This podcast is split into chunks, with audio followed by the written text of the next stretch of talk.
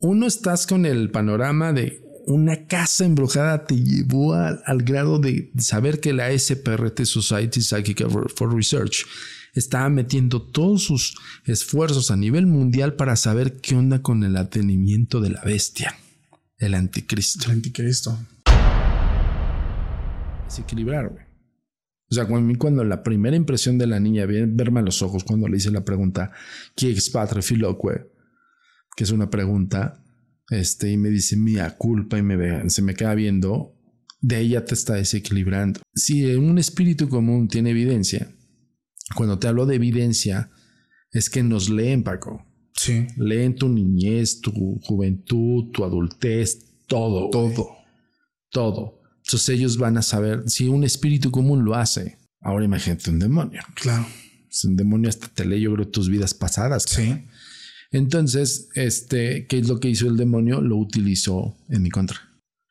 Y fue lo que hizo en, esa vez que me dijo no lo vea a los ojos y cuando me baja la mirada la chavita este y se me queda viendo me dice eso, me dice todo aquello que le temías debajo de tu cama éramos nosotros. Te estamos observando. Esa toda esa frase, ¿eh? O sea, no crean que me lo estoy imaginando, toda la frase me lo dijo. Y viéndome a los ojos, cabrón.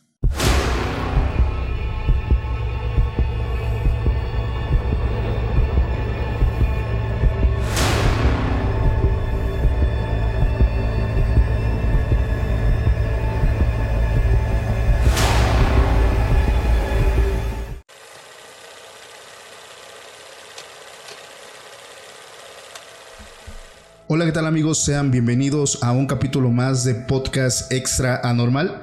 Mi nombre es Paco Arias y estoy muy feliz de estar nuevamente aquí con todos ustedes. Hoy ya muchos han de conocer el lugar donde me encuentro. Eh, igual algunos a lo mejor ya vieron por ahí las historias de Instagram. Estoy muy contento porque estamos visitando nuevamente a un gran amigo. Hoy está con nosotros Antonio Zamudio. ¿Cómo estás? Mi queridísimo amigo entrañable Paco Arias, muchísimas gracias amigo. Siempre eres bienvenido tú y tu equipo aquí a las instalaciones de la Agencia Mexicana de Investigación Paranormal y siempre es un honor amigo, pero antes de entrar al tema, este es un mensaje para todo aquel que no le gusta escuchar como la realidad del fenómeno paranormal vista desde un investigador que es brutalmente honesto. Si te vas a romper, mejor no lo veas. Afirmativo. Gracias, amigo. Gracias por el mensaje. Realmente vamos a tocar temas muy delicados. Eh, me atrevo a decir unas investigaciones bastante impresionantes.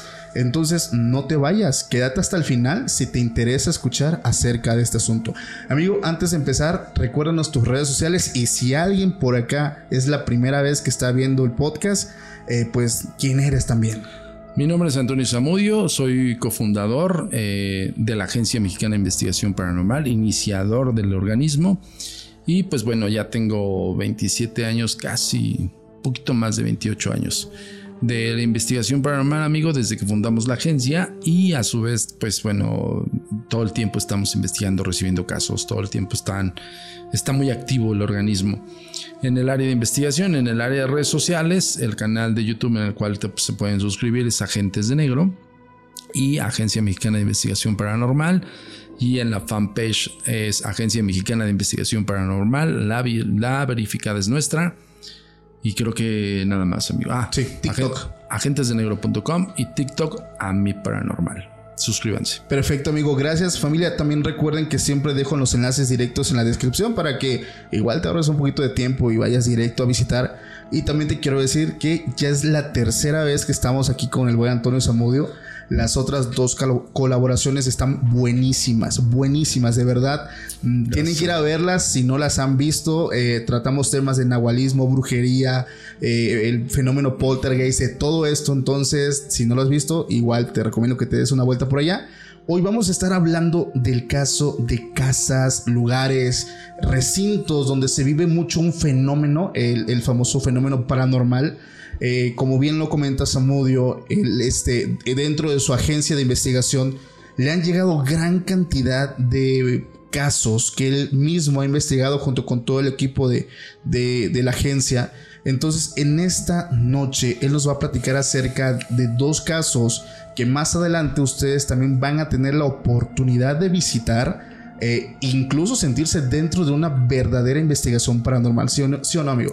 Pues sí, amigo, la, idea de, justo profundizar en los destinos más embrujados de México, nosotros como, como organismo empezamos principalmente antes de llegar a un capítulo, un, más bien una investigación de una persona que vivió con un hecho sobrenatural paranormal, siempre nos encontrábamos con la, em, el reto de investigar los lugares más afamados que tienen este tipo de historias, leyendas o, leyendas urbanas y cosas así.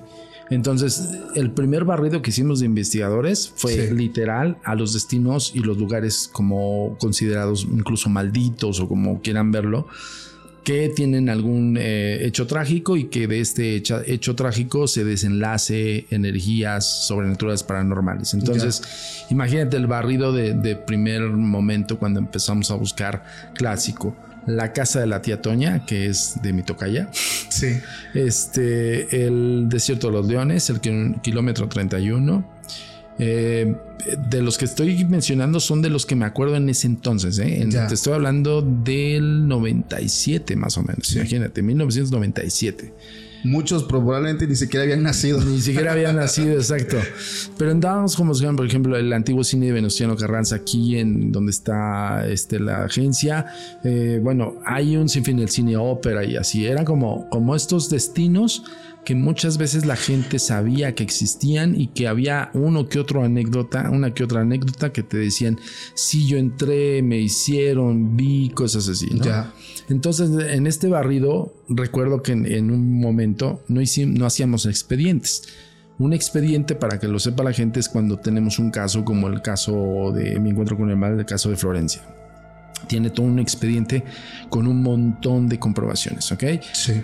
En ese caso no, en ese caso era, ok, ¿qué sabes de la casa de la tía Toña? No, pues se sabe que eh, usualmente le pertenecía a una familia muy, este, pues sí, muy adinerada de la zona y que hubo un homicidio ahí extraño. Las leyendas urbanas datan eso. Ok. ¿Qué se sabe exactamente? Pues ahí vas a la, a la delegación antigua, que hoy son alcaldías, y vas y preguntas, oye, ¿qué onda con esta casa? ¿Qué se sabe? Si hay alguna averiguación, todo ese tipo de cosas. Entonces era como, como hacerlo como, como el piloto de las investigaciones, por así decirlo. Sí. Aún a pesar que nosotros ya teníamos como un, un principio y un fundamento, pero teníamos que abocarlo en la praxis. Entonces, cuando empezamos con los destinos, dijimos, a ver, vamos a buscar el área histórica. Entonces nos íbamos a la casa de Tía Toña y a buscar todo lo que engloba la casa. Ya no encontramos absolutamente ningún dato como por ejemplo otros casos que sí este, hubo un homicidio, sí hubo un multihomicidio, ¿no? O hubo un, hecho trágico, un incendio. Nada de eso.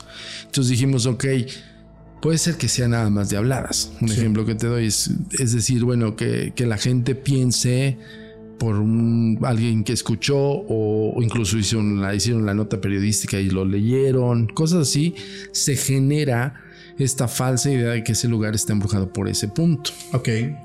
Entonces dijimos, bueno, ya abocamos lo histórico, no encontramos absolutamente nada, pues vamos a la práctica. Fuimos a la casa de la tía Toña en ese entonces, ¿no? en 1997.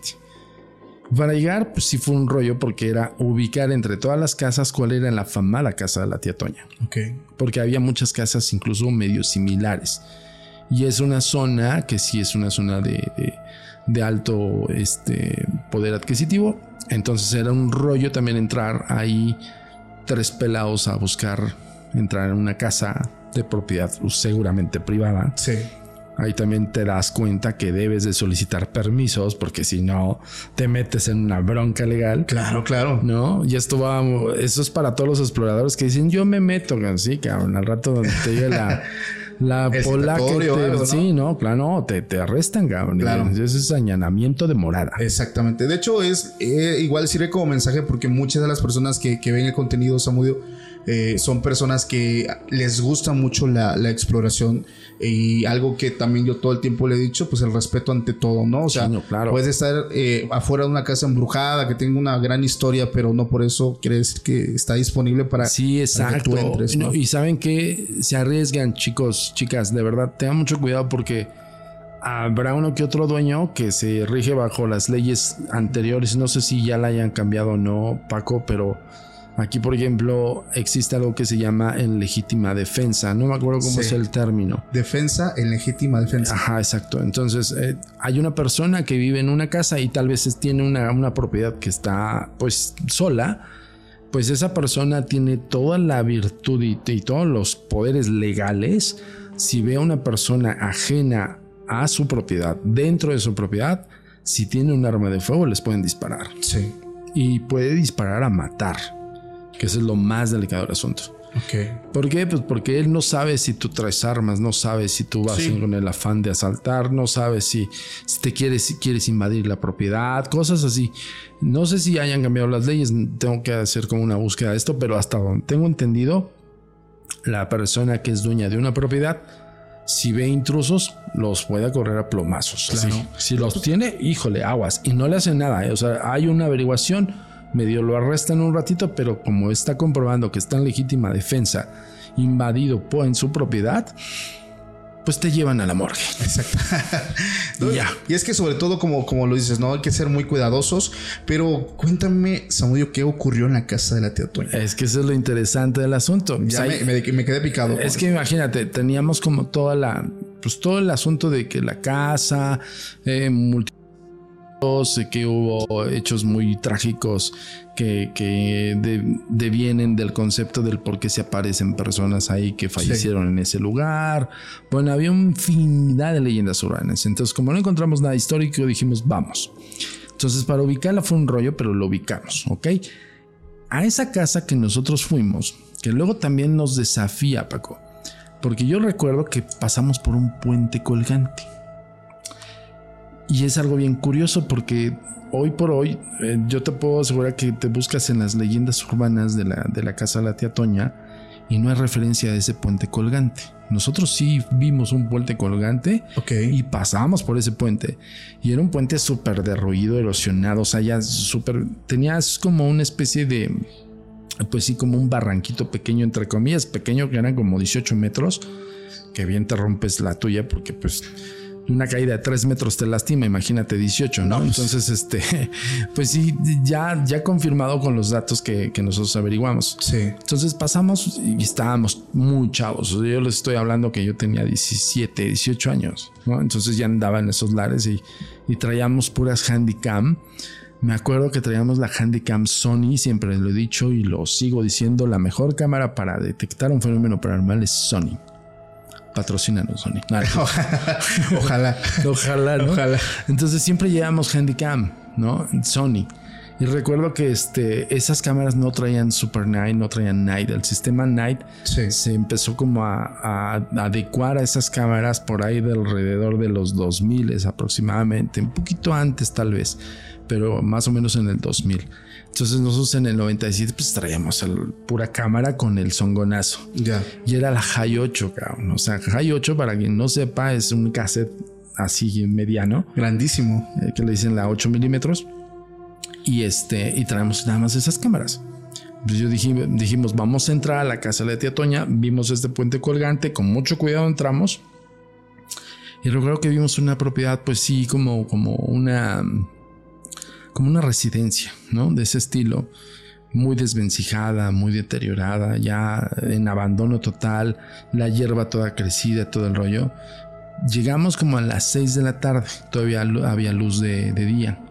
Y recuerdo que pues en la primera imagen dices, ok, pues sí, si no los tiene, los merece, cabrón, porque era una magnífica estampa de una casa, una casa clásica embrujada. Ok que evidentemente no te vas con la finta y dices vamos a averiguar qué es lo que pasa, ¿no? Bueno, entramos, empezamos a hacer la exploración, eh, que nosotros le llamamos el scouting, y empiezas a abordar como los pasillos y ves todo lo, pues todo lo que ha dejado el tiempo, no solamente por el hecho de la naturaleza que crece, sino también toda la, pues, toda la gente indigente que se llega a meter, ¿no? Y sí había muchos escritos en esa casa que obviamente referirían a algo que estuviese como maldita, porque tú veías en las paredes 666, veías este, la connotación de lo satánico, ¿no? Pentagramas. Pentagramas y todo eso. Que muchas veces la gente lo pinta lo güey. No, tiene ni idea y un pentagrama piensa que un pentagrama, a ver, ojo, un pentagrama es una cosa y el macho cabrío es otra. Sí. Ojo con eso, ¿eh?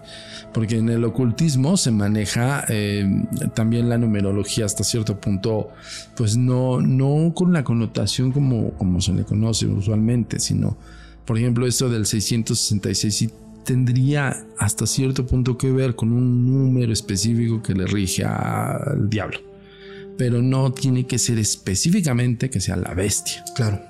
A ver, por darles una idea, a mí me lo enseñaron en el ocultismo. Esto es el macho cabrío. Este es el símbolo del macho cabrío. Así es.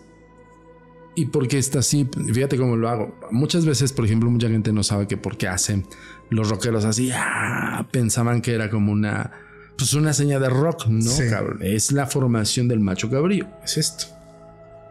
Unidos ya se hace. Exacto. O sea, si te das cuenta y de frente es una estrella de cinco puntas. Sí.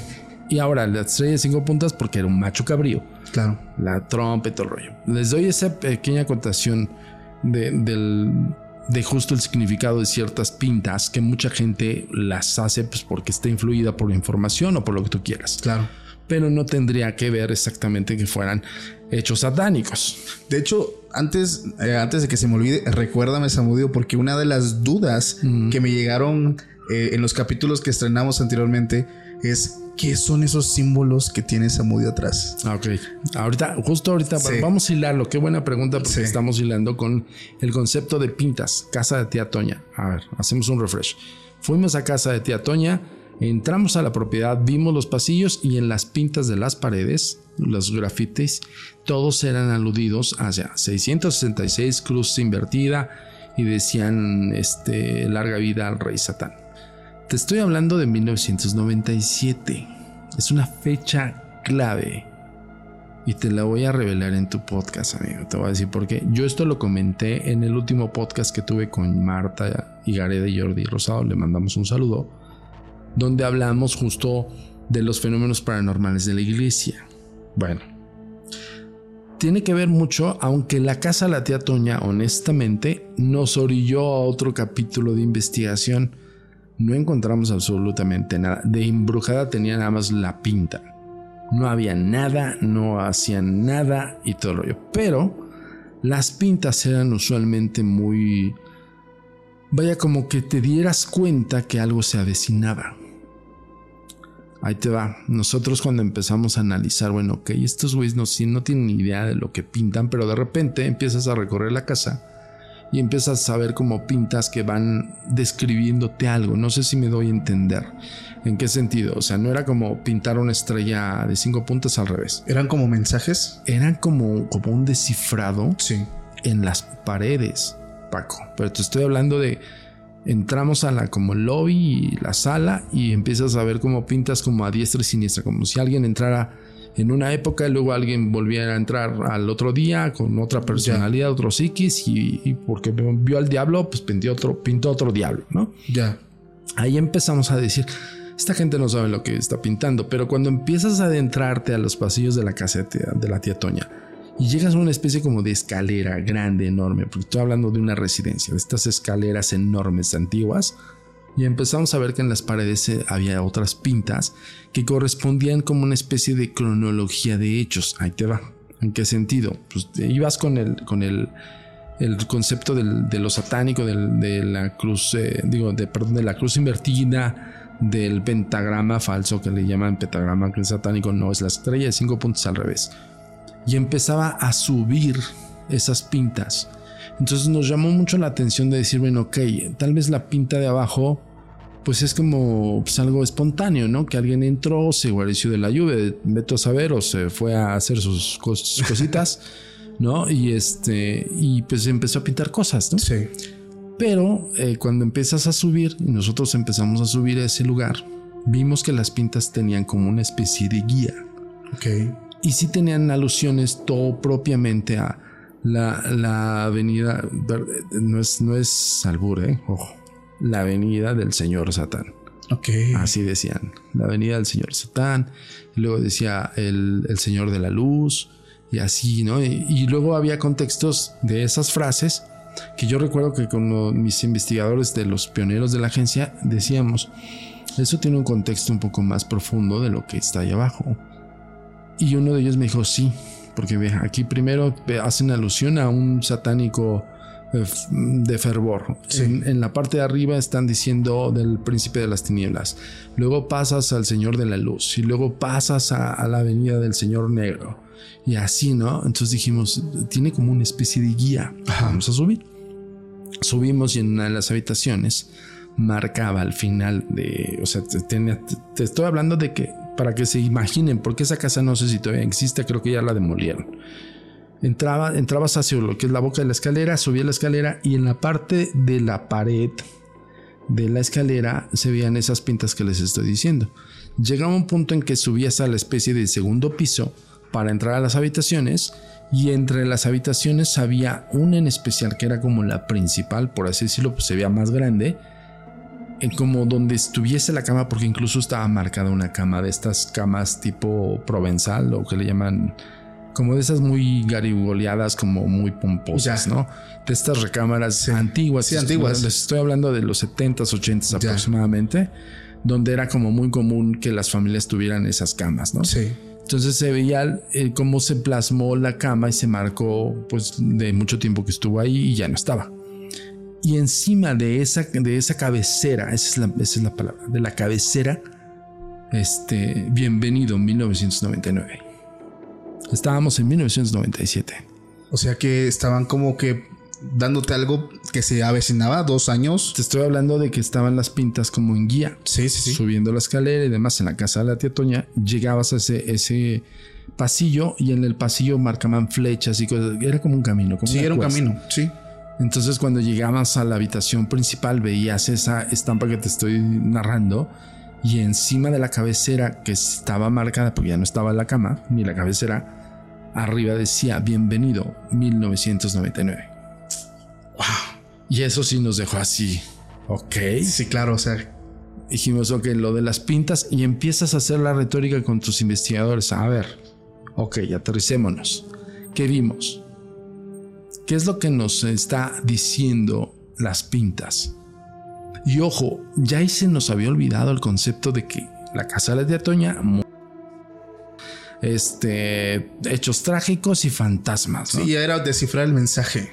Se los juro, de las 7, 6 y 45 de la tarde que estuvimos dentro de la casa de la tía Toña hasta las 10 de la noche empezamos a analizar entre nosotros pero es que si hay una cronología, luego otro de mis investigadores, no, güey, siento que ya nos estamos metiendo en la sugestión. Y yo, ah, buen punto, tienes razón, puede ser otra cosa. Y otro me decía, a ver, Samudio, pero ¿por qué empiezas como a venerarlo? Fíjate, el análisis, empiezas a venerarlo, empiezas a como a, como a mencionarlo. Uno de ellos dijo, es una evocación, güey. Le dije, no, no es una evocación, güey, está en español. No, sí está en español, pero es una, es como una alabanza. Fíjense cómo empezamos a hacer la retórica entre los tres, así como. Empecé a bailar todo. Entonces eh, nos dieron las 10 de la noche.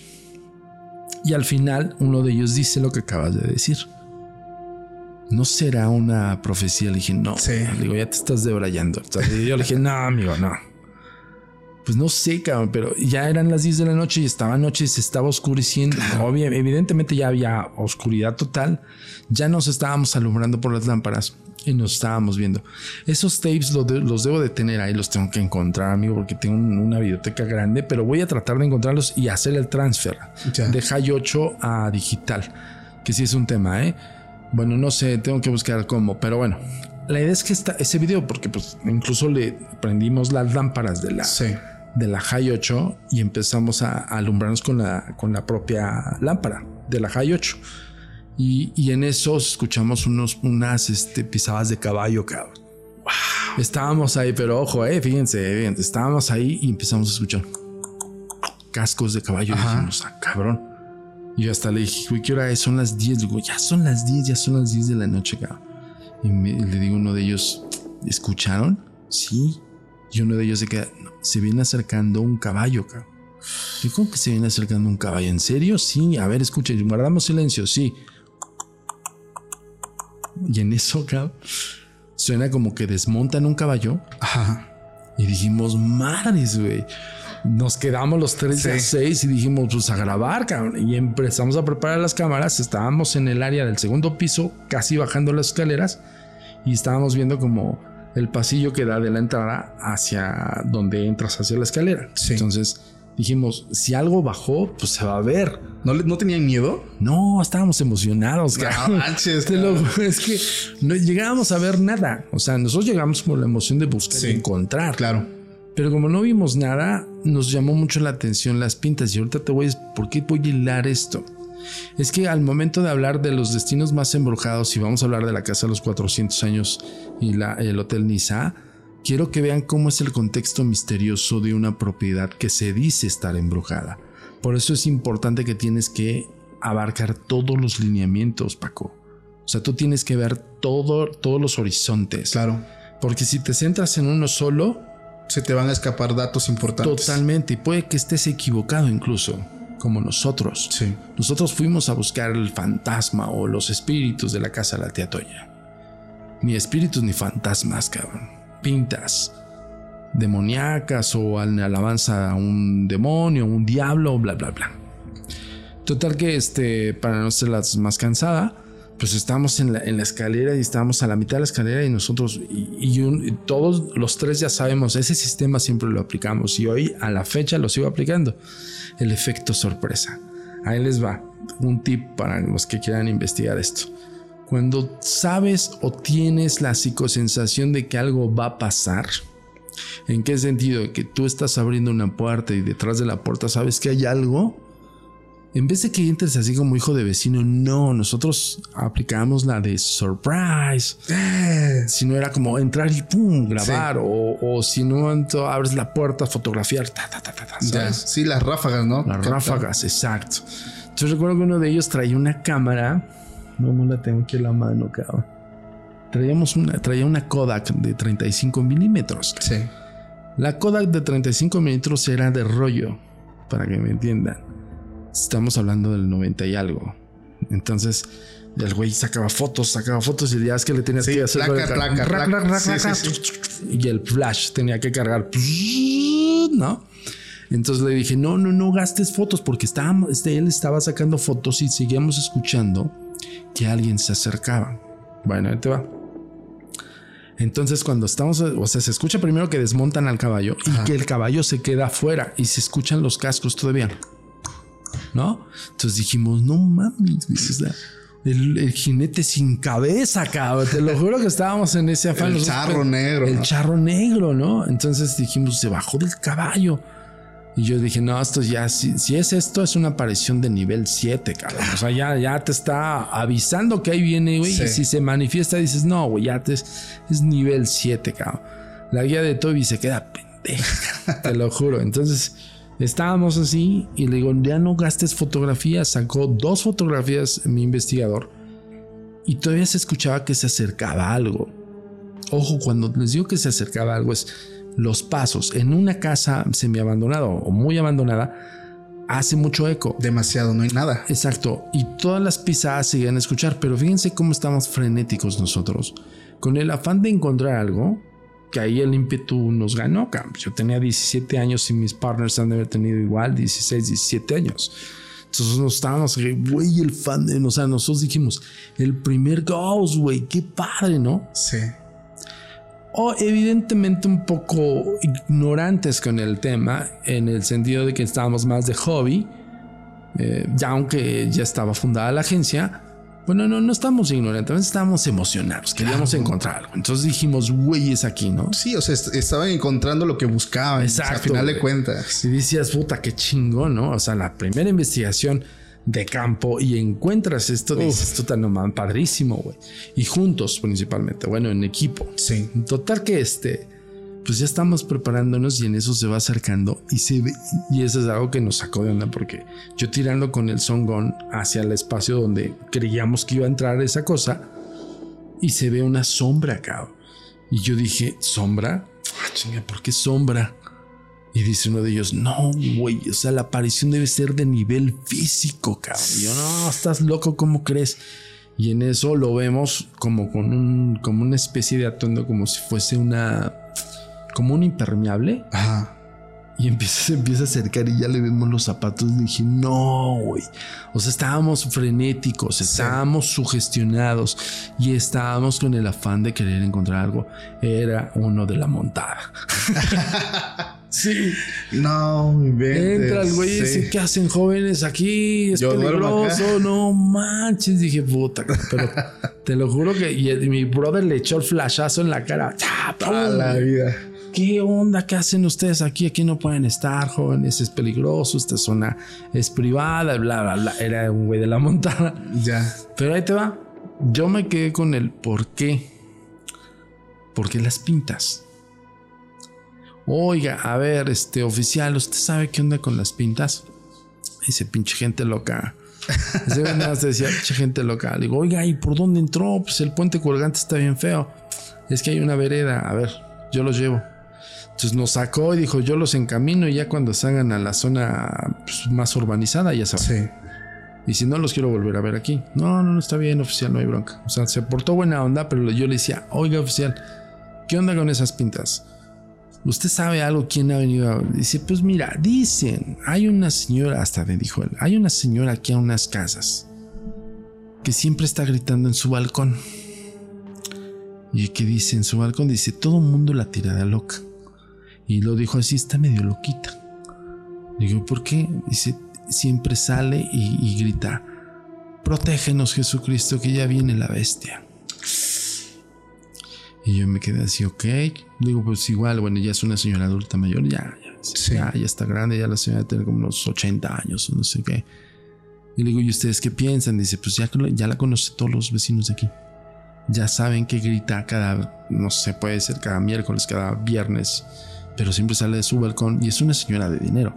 Sale de su balcón y empieza a gritar hacia el cielo y empieza a decir, protégenos, Señor, la bestia se acerca. Le digo, ¿y usted qué piensa? Pues dice, si me preguntas, pues obvio, fíjate, el, el, de la montada. Sí.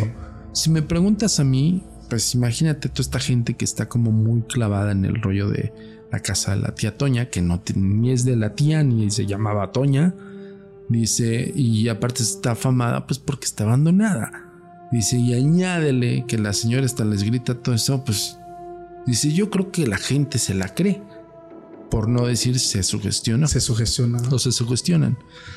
Entonces dije, ah, pues debe tener razón.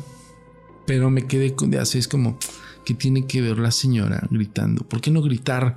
Hijos de sus no sé qué. Claro, ¿no? Corretear también. Pues sí, o, pues no, ponle tú en la demencia senil que pudieras decir, no sé, eh, nombres de gente que este pues, que conociera o, simplemente que no gente que no ubicara me quedé con esa duda ahí les va 1997 terminamos dijimos es un mito casa de teatroña pues es simplemente una leyenda urbana that's it vamos a buscar otro barrido de otra investigación, ¿no? De ahí hicimos la investigación del cine de Venustiano Carranza, donde había unos siqueiros. Esto fue aquí en esta zona de, donde nosotros estamos y este demolieron ese cine y sí hubo un incendio en ese cine y hubo una tragedia fuerte. Este, son como cosas distintas, pero ese, ese cine nosotros nos enteramos por hemeroteca, cabrón. O sea, no nos enteramos porque gente había hablado de esto. Ya.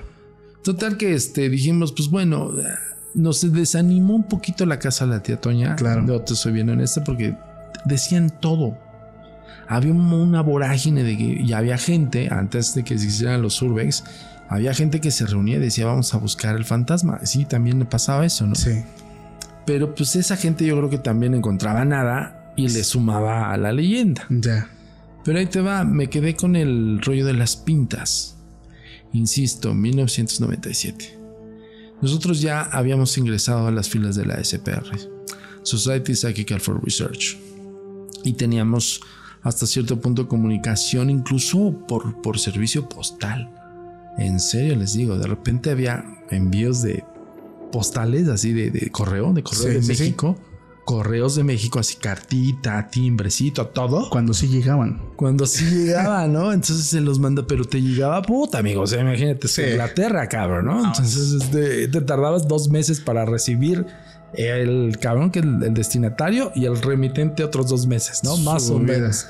Entonces yo recuerdo que en la última vez que enviamos un reporte, enviamos un reporte justo porque la SPR te solicita que hagas reportes de tus investigaciones cada cierto tiempo, antes de entrar incluso al rollo del correo electrónico, ¿no? Sí. Que, que, fue una maravilla también usar el fax, por ejemplo, ¿no? Fax, imagínense. por eso la barba no es de Okis, ¿no? Entonces, este, la verdad es que estuvo, estuvo chistoso porque yo ahí lo mandé como un comentario. Ok. En, el, en ese entonces estamos hablando que fue una de las primeras. Yo hice el, reporte, hicimos un reporte, hacíamos el reporte de esa casa y estábamos estructurando en una especie de tesis diciéndoles, bueno, ok, em, la leyenda urbana se puede este, alimentar por medio de la, de la narrativa de las personas que no tienen idea de lo que está ahí, que no es qué, pero lo curioso es que encontramos estas pintas y enviamos este, fotografías en, en, pues en rollo ya reveladas. Revelado, y mandamos fotografías de las pintas. Y yo puse ahí y al final nos encontramos con esta pinta que decía, bienvenido 1999. Ahí les va. Yo mandé la carta, bueno, mandamos el reporte, se acabó te sigues buscando lugares. Pasamos al cine Venustiano Carranza, que no es una gran historia de ese cine, pero sí encontramos como Siqueiros originales. David Alfaro Siqueiros, uno de los grandes artes plásticos, artistas plásticos de México, le hizo un, pues sí, les hizo un especial al cine Carranza, que por cierto, el día que lo demolieron, ni Siqueiros ni nada, o sea, demolieron y les valió gorro. Pero bueno encontramos como cositas más light, psicofonías muy pequeñas y demás. Entrando a la, sala de cine, pues era una sala de cine enorme. Ojo, hoy ya entras a, pues, no sé, 18 salas en un cine. Antes era una sola sala de cine. Que cabían hasta 200 personas, eran enormes. Eran enormes, cabrón. Y eran como, pues, como teatros, ¿no? Entonces, este, yo recuerdo que si esa aventura, si entramos, no había luz y era un cine. O sea, los cines están oscuros. Sí. Entonces me acuerdo que nos hicimos una antorcha, cabrón. A ver, encontramos ropa, encontramos palomitas como si hubieran hecho las palomitas de ese entonces. Te estoy hablando de los 70. Sí. Para llegar a los noventa y tantos, todavía estaban las palomitas, ¿no? Estaba en abandono, pero encapsulado en espacio y tiempo. Eso sí nos dio mucha curiosidad. Nos subimos al área de máquinas, todo el rollo. Y eran, antes eran unos maquinones para ventilación y luego lo, más extraño, raro, es ver que las máquinas empezaron a funcionar de la nada. Hasta ahí quedó. Yo te hablo de que en el rango de la casa de la Teotoña al rango del cine de Venustiano habían pasado como tres meses. Exageré, sí llegaba como al mes más o menos del reporte. Ok, ok. Me llega el reporte, abrimos el reporte y, si hay un... Ah, es como una especie de supervisor cuando empiezas a ingresar a esas filas y te empieza a marcar tus observaciones. Sí mira, tu reporte sí está bien, pero esto no, pero esto aquello sí y esto no. Curioso, fíjense. En Europa también se están dando esas pintas. Y dije, ah, ¿cómo? Se están replicando. Se están replicando. Y dicen lo mismo. Bienvenido 1999. Y me pusieron, esto, esto sí es importante. Sí. Vamos a buscar información y te vamos a hacer, te vamos a solicitar que busques información en tu país porque la ley, supuestamente dentro de los reportes de varios, y ojo, no éramos nosotros nada más, había otras, otras agencias en otros lados donde enviaban reportes. Dice, ya van ocho reportes, o sea, en, la, en la carta, bueno, es que quiero explicárselos en la hoja, pues, en la hojita, escrita con, con máquina de escribir, venían como ejemplos de fotografías de esos reportes en otros países. Y muchos de esos eran en Latinoamérica. Entonces decían, hay que poner atención porque se dice que es la llegada del nuevo anticristo. En 1999. 1999. Y sobre todo las fechas, ¿no? Que se acercaba el nuevo. Ah, cabrón. El nuevo siglo. O sea, dices, a ver, entonces sí. Bueno, la casa de la tía Toña no tenía nada fantasmagórico, pero sí tenía unas pintas de alguien que sabía algo. Fíjate, incluso yo lo dudé a, a expresar lo de la viejita la señora este, adulta mayor que gritaba en el balcón de esa zona. Yo entre la duda de que se los pongo o no se los pongo. ¿Por qué, güey? Porque estás en, en, todo el tiempo estás en una especie como de examen. Sí, sí, sí. donde tú ahí se dan cuenta si lo tomas en serio o si estás jugando. Claro. Y a mí me daba cosita eso, ¿sabes? Yo decía, lo pongo, no lo pongo, no lo pongo, no lo pongo. Total que el que el güey que lo llevó lo puso, cabrón. O sea, ya había una señora y lo puso. ¿Qué o qué? Dije, cabrón, nos van a mandar a la fregada, ¿no? Pues tenía algo que ver importante. Sí, hay una conmoción de distintos eh, individuos que salen a gritar cosas parecidas a esto. Madres, La vida. Madres, güey. O sea, yo dije, Impresionante. madres, güey. ¿Qué onda? Pónganse a investigar. Dijimos, ah, cabrón, pasa el 97. Nosotros con un montón de dudas y dijimos, ok, se han dado cuenta de algo y eso sí pasó.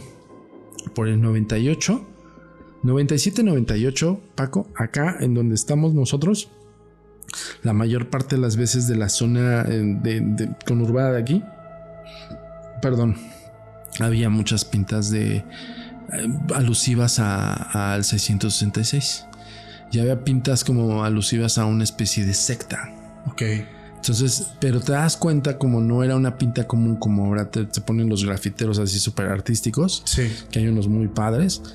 No, antes eran como específicamente leyendas para decir mensajes o cosas así. Ok. Bueno, hubo un momento en que dijimos, oye, ¿te acuerdas del grafite que vimos al lado de la iglesia? Fíjate. ¿Cuál? El que está ahí, están, está aquí una iglesia de unos picos y estaban en uno de los muros, en- pegada a la entrada, y venía con una cruz invertida y venía con un 666. Y dijimos, pues es que pueden ser extremistas, ¿no? Nosotros pensando, pues igual, y pueden ser de esos chavos que les gusta el tema, y pues ya. Sí. Y me dice uno de ellos, güey, en mi colonia también. ¿Cómo crees, güey? Igualito, igualito. A ver, ok. O sea, esto que nos dice la SPR entonces va en serio. Claro. A ver, pónganse a analizar e investigar si hay otras pintas similares. Güey, Paco, encontramos más de 80 pintas. O sea, como que difundían. Sí, cabrón. Nunca te acercaste directamente a esas personas. Espérate, no, es que es a donde voy, güey. es que fíjate cómo de, de una... es- Estoy, estoy haciendo el- el refresh de ese caso Sí. empezando por una casa común y corriente que es la casa de la tetoña. Pero esa nos, nos llevó a ese tema. Bueno, más de muchas pintas y todas alusivas a una cruz invertida 666. Esa era la pinta. Y de repente otros, otros tipos de letras que le llamaban. Bueno, yo identificaba letras S, C y, y encerrado en un círculo como una F. Entonces decíamos, incluso les llegamos a poner los cefos. Porque no sabíamos qué significaba, pero era una S, una, una E, no era una S, una F y, una, y un, como, un, como un cero encerrado en otro cero. Que no era cero como era O. Entonces nosotros le pusimos cefos. Los cefos acá y los cefos allá. Y los cefos, em- cuando empezamos a escarbarle, a saber qué onda con esas pintas, quién las había plasmado, como para qué. En ese entonces recuerdo que nos empezamos a, a meter en el tema del apocalipsis now. Te voy a decir por qué. Si no mal recuerdo, entre el 97 y el 98 salían estos güeyes, los grupitos de los, de los falsos profetas. En aquel entonces, si no mal recuerdo, y espero que no esté tan errado, no creo, que estaba muy en apogeo lo de Heaven Gates. Ok. Heaven Gates es el pinche loco este que hizo que se, se quitaran sus, Sí. sus esencias. Pasaron al mundo espiritual. Ajá, en un exacto, grupo, ¿no? se hicieran fantasmas. Sí.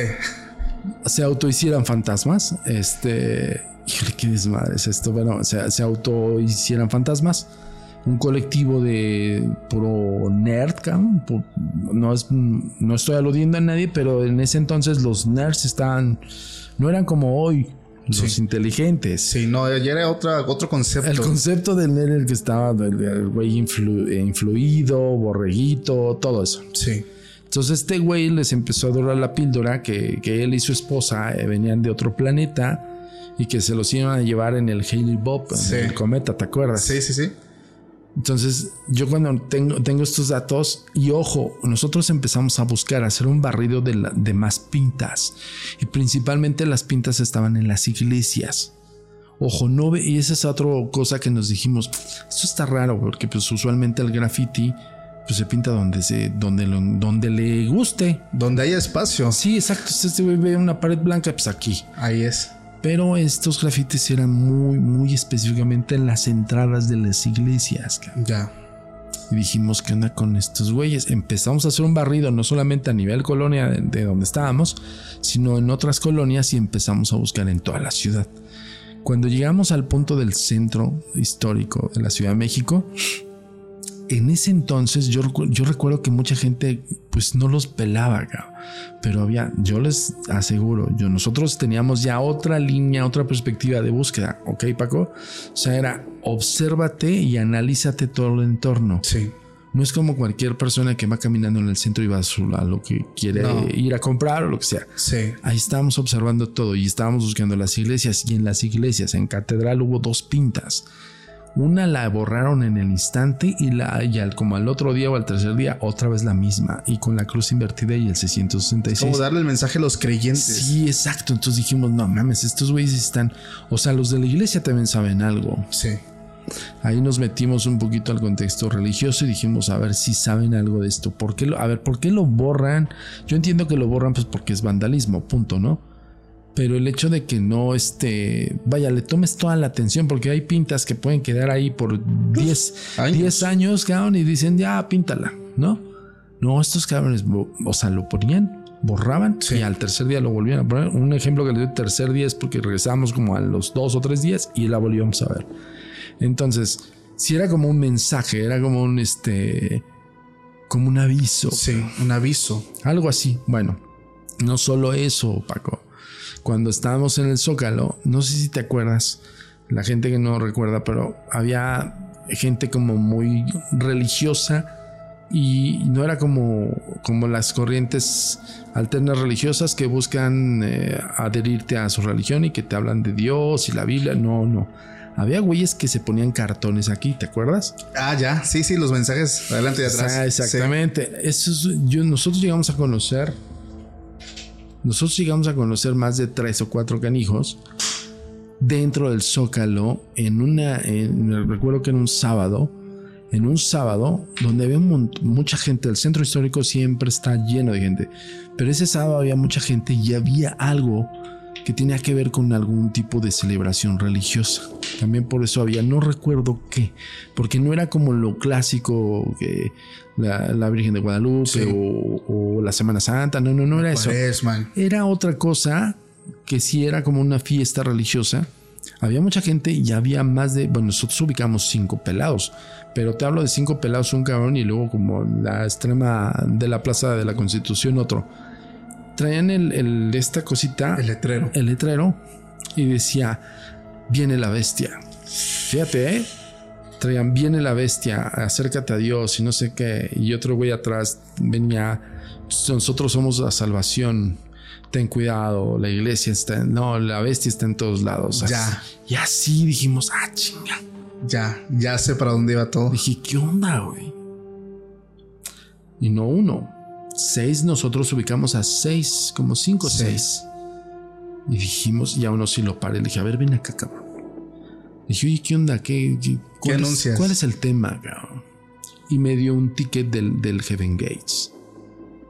Ya. Un boletito del güey este loco, que Sí. te voy a decir cómo se llamaba, no me acuerdo. Tenía un nombre incluso en alienígena, según ese güey. un extremo loco, ¿no? Estaba buscando reclutar. Ajá. Ya. Heaven's Gate. Ahorita te voy a enseñar cómo le decían ya al, al güey este.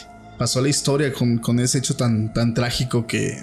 No, no, estaban. O sea, es que era Marshall Applewhite y Bonnie Nidis. Sí. De hecho, hay una, una gran serie en Netflix que habla de los falsos profetas. Véanla, está buenísima. Pero bueno, me dieron un ticket, por ahí lo debo tener en archivo. Incluso lo guardé por ese tema, cabrón. Dije, a ver. Primero las pintas que vimos en la casa de la tía Toña. Fíjense cómo armamos el rompecabezas. ¿Ok? Entonces ya estábamos armando el rompecabezas. Dijimos, no encontramos fantasmas, fantasmogénesis en la casa de la tía Toña, pero nos dio este dato. El otro dato es de la señora gritando cosas alusivas a la avenida de la bestia. Y luego corte A nos mandan el reporte de la SPR con todos esos datos específicos que hablaban acerca del advenimiento de una bestia, cabrón.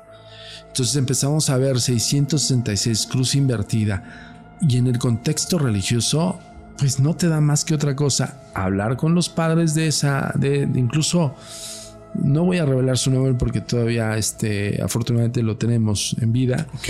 pero este nos, nos dio muchos datos alguien que está dentro de Catedral Metropolitana de la Ciudad de México Wow. Incluso él mismo nos otorgó un permiso para investigar las, las catacumbas de la catedral.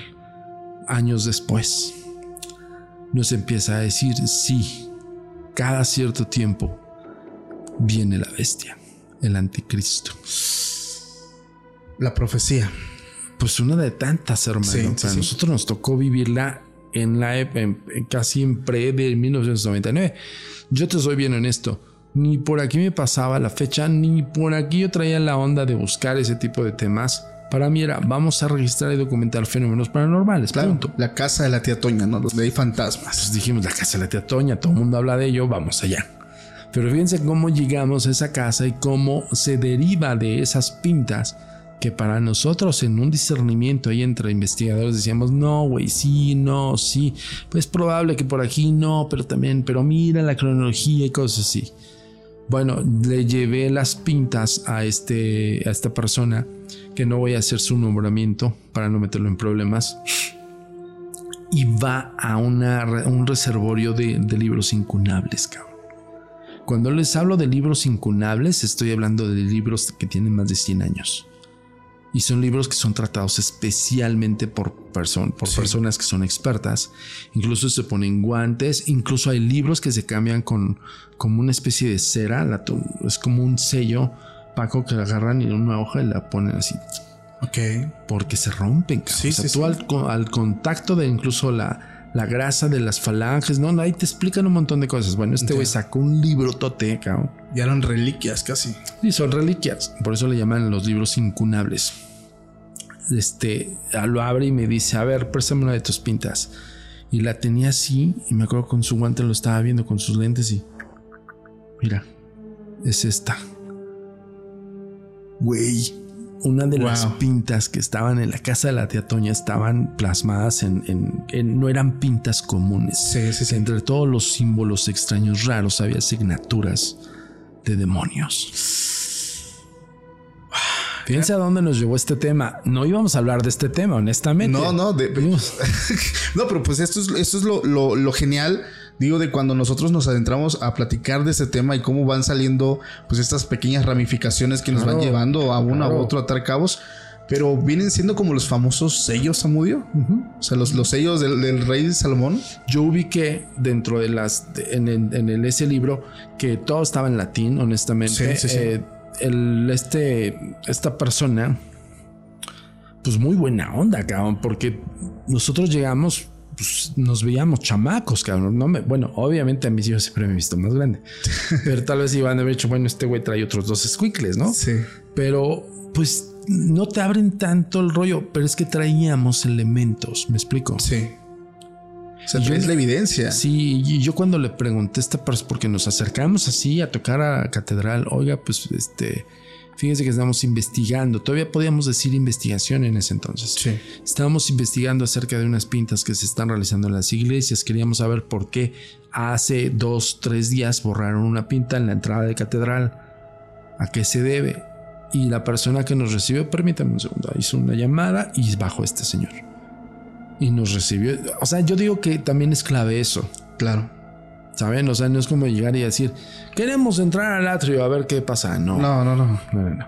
Y también como te ven, te tratan. Así, honestamente. Porque si vas echando desmadre, pues te van a mandar a la fregada. Sí. Total que este sacó el incunable. Nosotros, incluso un- uno de mis investigadores me decía, no mames, güey, o sea, estamos en la bóveda secreta de la catedral, güey. Digo, pues no es bóveda secreta, pero sí es una bóveda, cabrón. Sí. Están unos libros incunables, cabrón. Entonces ya, ya por la experiencia de ver esos libros dices, no mames, cabrón, ¿no? Total que me dice, mira, estos son signaturas de demonios. Y sí, son escritos del rey Salomón. Clavículas salomónicas. Tu pregunta referente a estos son demonios de las clavículas salomónicas. Bael y Agares, que tienen que ver con el caso de una posesión que nosotros investigamos durante la búsqueda de Netflix en la serie de Mi Encuentro con el Mal. Ok. Fíjense, este es un, esto es un punto clave para toda la gente que nos está viendo y escuchando. El investigador todo el tiempo tiene piezas de rompecabezas que se unen. Sí. O sea, es muy, es muy difícil no encontrar la coincidencia de hechos. Es incluso muy difícil no encontrar que se hilen los acontecimientos. Y es por eso que el trabajo del investigador paranormal es fascinante. Es ir atando estos cabos. O sea, es impresionante, digo, porque jamás te imaginaste llegar a ese punto. o sea, ni tú ni tu equipo. No, dije tía, Toña y bye. No, ni, tía ni Toña, cabrón, nada, ¿no? Pues ahí para toda la gente que tenía la duda de qué son esos dibujos, porque así me lo pusieron, qué son esos dibujos hechos con gis detrás de, de, Samudio, o sea, son, son sellos. Son sellos. ¿Te producen a ti algo, Samudio? Digo, eh, ¿te causan alguna incomodidad? O sea, digo, pues ya vi el montón de objetos malditos que tienes acá, cabrón. digo, te admiro, te admiro, cabrón. No, gracias, igualmente, poquito. Porque, o sea, yo te, yo te voy a confesar algo, Ajá. Iba aquí caminando, pues aquí cerca del centro con, con el equipo que ya conoces. Sí. Pasamos por ahí donde, este, tenían algunos juguetitos ahí medios macabros y dicen, ¿qué onda, güey? Pues para el estudio. Digo, no, güey, es que yo sí soy. no, es que yo tengo una tremenda fobia con, con muñecos. Si eres, si eres muy aprensivo en el sentido, bueno, tú experimentaste algo, me lo platicaste la vez pasada. Ojo, si no es viable para justo lo que el, el comentario que hice al principio. Hay mucha gente de afuera que es muy crédula no es bueno ser tan crédulo. ¿Por qué? Porque justo magnificas algo que incluso no tiene nada que ver contigo. Imagínate nosotros investigar. tenemos el ticket del Heaven Gates que lo, voy a buscar hasta debajo de las piedras porque fue bien curioso. Porque yo tengo uno de esos, una de esas invitaciones a nivel mundial. Porque este güey no crean que se quedó nada más en Estados Unidos. Pues este Marshall hizo una, una gran vorágine de publicidad y el güey empezó a salir en los medios de comunicación. Es más, sí tenía la cara de loco, evidentemente, pero te, tú veías el rostro de Marshall y decías, este güey sí es alienígena, cabrón. Pues es que debió haber tenido algo para ganar esa cantidad de personas. O sea, o sea, algo, algo, algo lo tuvo que haber hecho especial. Eh, para llevar a cabo pues, sus planes, digo, demasiado trágicos porque iban niños, iban personas. Y ahí está David Koresh, ahí está otros eh, locos también que, Ahí está el, psicópata de Nexium. O sea, todo ese tipo de gente. Ojo, ¿eh? Y este es un mensaje para todo tu público. Quien lo quiere escuchar, lo tiene que escuchar. Y quien no, tápense los oídos.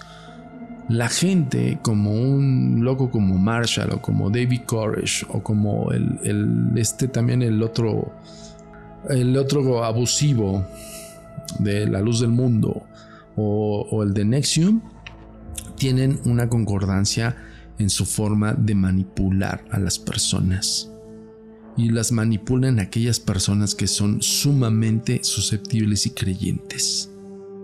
Yo les he dicho, el fanatismo es peligroso. Sí. ¿Eh? Entonces pónganse ahí, ahí, ahí, pongan mucha atención en ese sentido, porque una persona que ve que te la crees de todo a todo, puta, te ve como carne de cañón. Sí, eres un. Eres fácil. Puta, fácil manipulable hasta el gorro. Y por eso, lamentablemente, estas malas historias del tipo este Marshall con su esposa eh, Bonnie, que se hacían llamar como un hombre alienígena, pues convencieron a un colectivo de no sé cuántos jóvenes a hacerse fantasmas. Absurdo, ¿no? Bueno, bueno, no vamos tan lejos. Este güey se vio decente, cabrón. Hubo pocos. Sí, sí, sí. David Koresh para quien no sabe, es el Davidiano. Le decían, la secta era los Davidianos de David Koresh. Y David Koresh, pues todavía hizo todo un, un todavía más fuerte. Sí. Se hicieron fantasmas a cientos de personas. Entonces sí es delicado, señores. Tengan mucho cuidado con eso. Pero bueno, acá estábamos viendo justo el concepto sectario combinado con el concepto ideologizado. Claro. ¿Ideologizado en qué sentido? Pues la gente que le gusta el tema. Con este, con base a todos estos datos, Paco, ¿qué onda? ¿Cómo estamos de tiempo? Tú dime. Con base a estos datos, Paco, llegamos a alguien que estuvo dentro de una secta satánica. y lo entrevistamos. Y esa, esa investigación la mostramos en Canal 4. ¿Lo tienes en tu canal? No lo tengo en mi canal, canal. Ahí te va. Hubiera estado Ah, increíble. Ahí les va porque yo esa investigación la hicimos. Entrevistamos a esa. a- bueno, esa, es- ese, ese archivo ya tenía tiempo con nosotros. Estoy hablando de esa época, 97, 98 y casi 99. Y llegamos al. Uno de mis investigadores me dice: Ya conseguí un, un- uno que está dentro de los cefos. Así es como le decíamos. Sí, ¿eh? sí, sí. Los cefos. Los cefos. Ok. ¿Qué te piden? No, pues nada más que seamos bien discretos y que pues nos va a decir lo que tengamos que preguntarle y, todo lo que sabe. Uno estás con el panorama de una casa embrujada te llevó al, grado de saber que la SPRT Society Psychic for- Research estaba metiendo todos sus esfuerzos a nivel mundial para saber qué onda con el atenimiento de la bestia, El anticristo. Porque había mucha gente en todo el mundo que estaba con este rollo, ¿sabes? El advenimiento, el nacimiento, el nuevo anticristo. Sí. Y empezamos a hacer como un refresh cuáles son los anticristos en la historia. Muchos hablan acerca de Napoleón, por ejemplo. Ajá. Napoleón Bonaparte. Otros hablan a Sí, también. otro anticristo. Otros hablan un poquito más atrás, más em, como Caín, ¿no? Un, Sí. un- concepto diluviano, creo que le llaman. Entonces, bueno, son cosas, eh, cosas muy históricas que tendríamos que hablar específicamente de cada personaje profundamente. Y no lo voy a tocar aquí porque si no se nos va a ir el podcast. voy, les voy a dar la referencia que nosotros investigamos, ¿ok? Bueno, dijimos, en la historia han habido estos. Creo que también un rey que no me acuerdo cómo es. Carlos, no sé qué, no me acuerdo. Había un rey que también era como Sí. el simbolismo del anticristo. Entonces dijimos, ok, en cronología de años, ¿de qué tiempo a qué tiempo? De a Napoleón, de Napoleón a tal, pa, pa, pa, y empezamos a hacer matemática pura para ver a nivel cronológico cada cuánto tiempo. Concordaba con los últimos anticristos de eh, el último que no me acuerdo cuál era. No, no sé si no lo tengo aquí. Déjenme busco mi libro. No, no, no, a ver. este, bueno, había un anticristo antes del 1999 y sí, a nivel cronológico tenía concordancia de cada ciertos años. Ajá. Y dijimos, no puede ser, ¿no? Se aproxima el siguiente, Sí, ¿no? cabrón, o sea, nos dijimos, ¿cómo crees? Y bueno, añádele pues todo lo que nos explicó esta, esta persona erudita que, que tomó el libro incunable y nos los mostró a los tres ahí y nos explicó de las asignaturas de demonios. Y sí, decían que, o sea, él- este cuate decía que siempre, cada cierto tiempo, había un, un anticristo, que porque el anticristo iba a arrasar con las masas, en el sentido de que iba a cambiar la conciencia de las personas. Claro. Pues nos quedamos de a seis, cabrón. Dijimos, órale. O sea, esto viene un trasfondo más, cabrón. Sí. Levantamos el documento del incunable, no tuvimos la oportunidad, no nos dejaron tomar ni fotos, ni video, nada. O sea, e- ese tipo de información es como lo que estamos platicando, cabrón. Mira, clasificado. es esto. Y sí, sí está pasando. Y sí, hay que tener cuidado. ¿Sabes? Entonces nosotros así. Perch. Bueno, ¿qué hacemos con todo eso? Le muestro lo del Heaven Gates a esta persona y me dice, este es uno de los locos que está haciendo la, la- pues, Su la- movimiento, la- ¿no? La conciencia para retorcerla del individuo y pueda llegar a ser, pues es parte, dice, es parte de, lo- de los falsos mesías, me decía él. Y ok, digo, y, y- y es, entonces es real. O sea, si hay un advenimiento, si va a haber el nacimiento de la bestia. Sí. Y me dice, pues mira, no lo sé. Dice, pero la iglesia se está preparando para ello también. ¿Cómo? O sea, estamos hablando de que estaban preparados para un evento histórico que sucede cada Sí, determinado tiempo. Sí, sí, güey. O sea, yo, yo en ese sentido así te lo juro. ¿Qué? Literal, así como que se Sí. sacan de un, de un contexto que dices, puta, güey, es- eso yo lo leí en los libros. eh, Cuando leí, pasé por Malaquías, que es uno de los grandes profetas.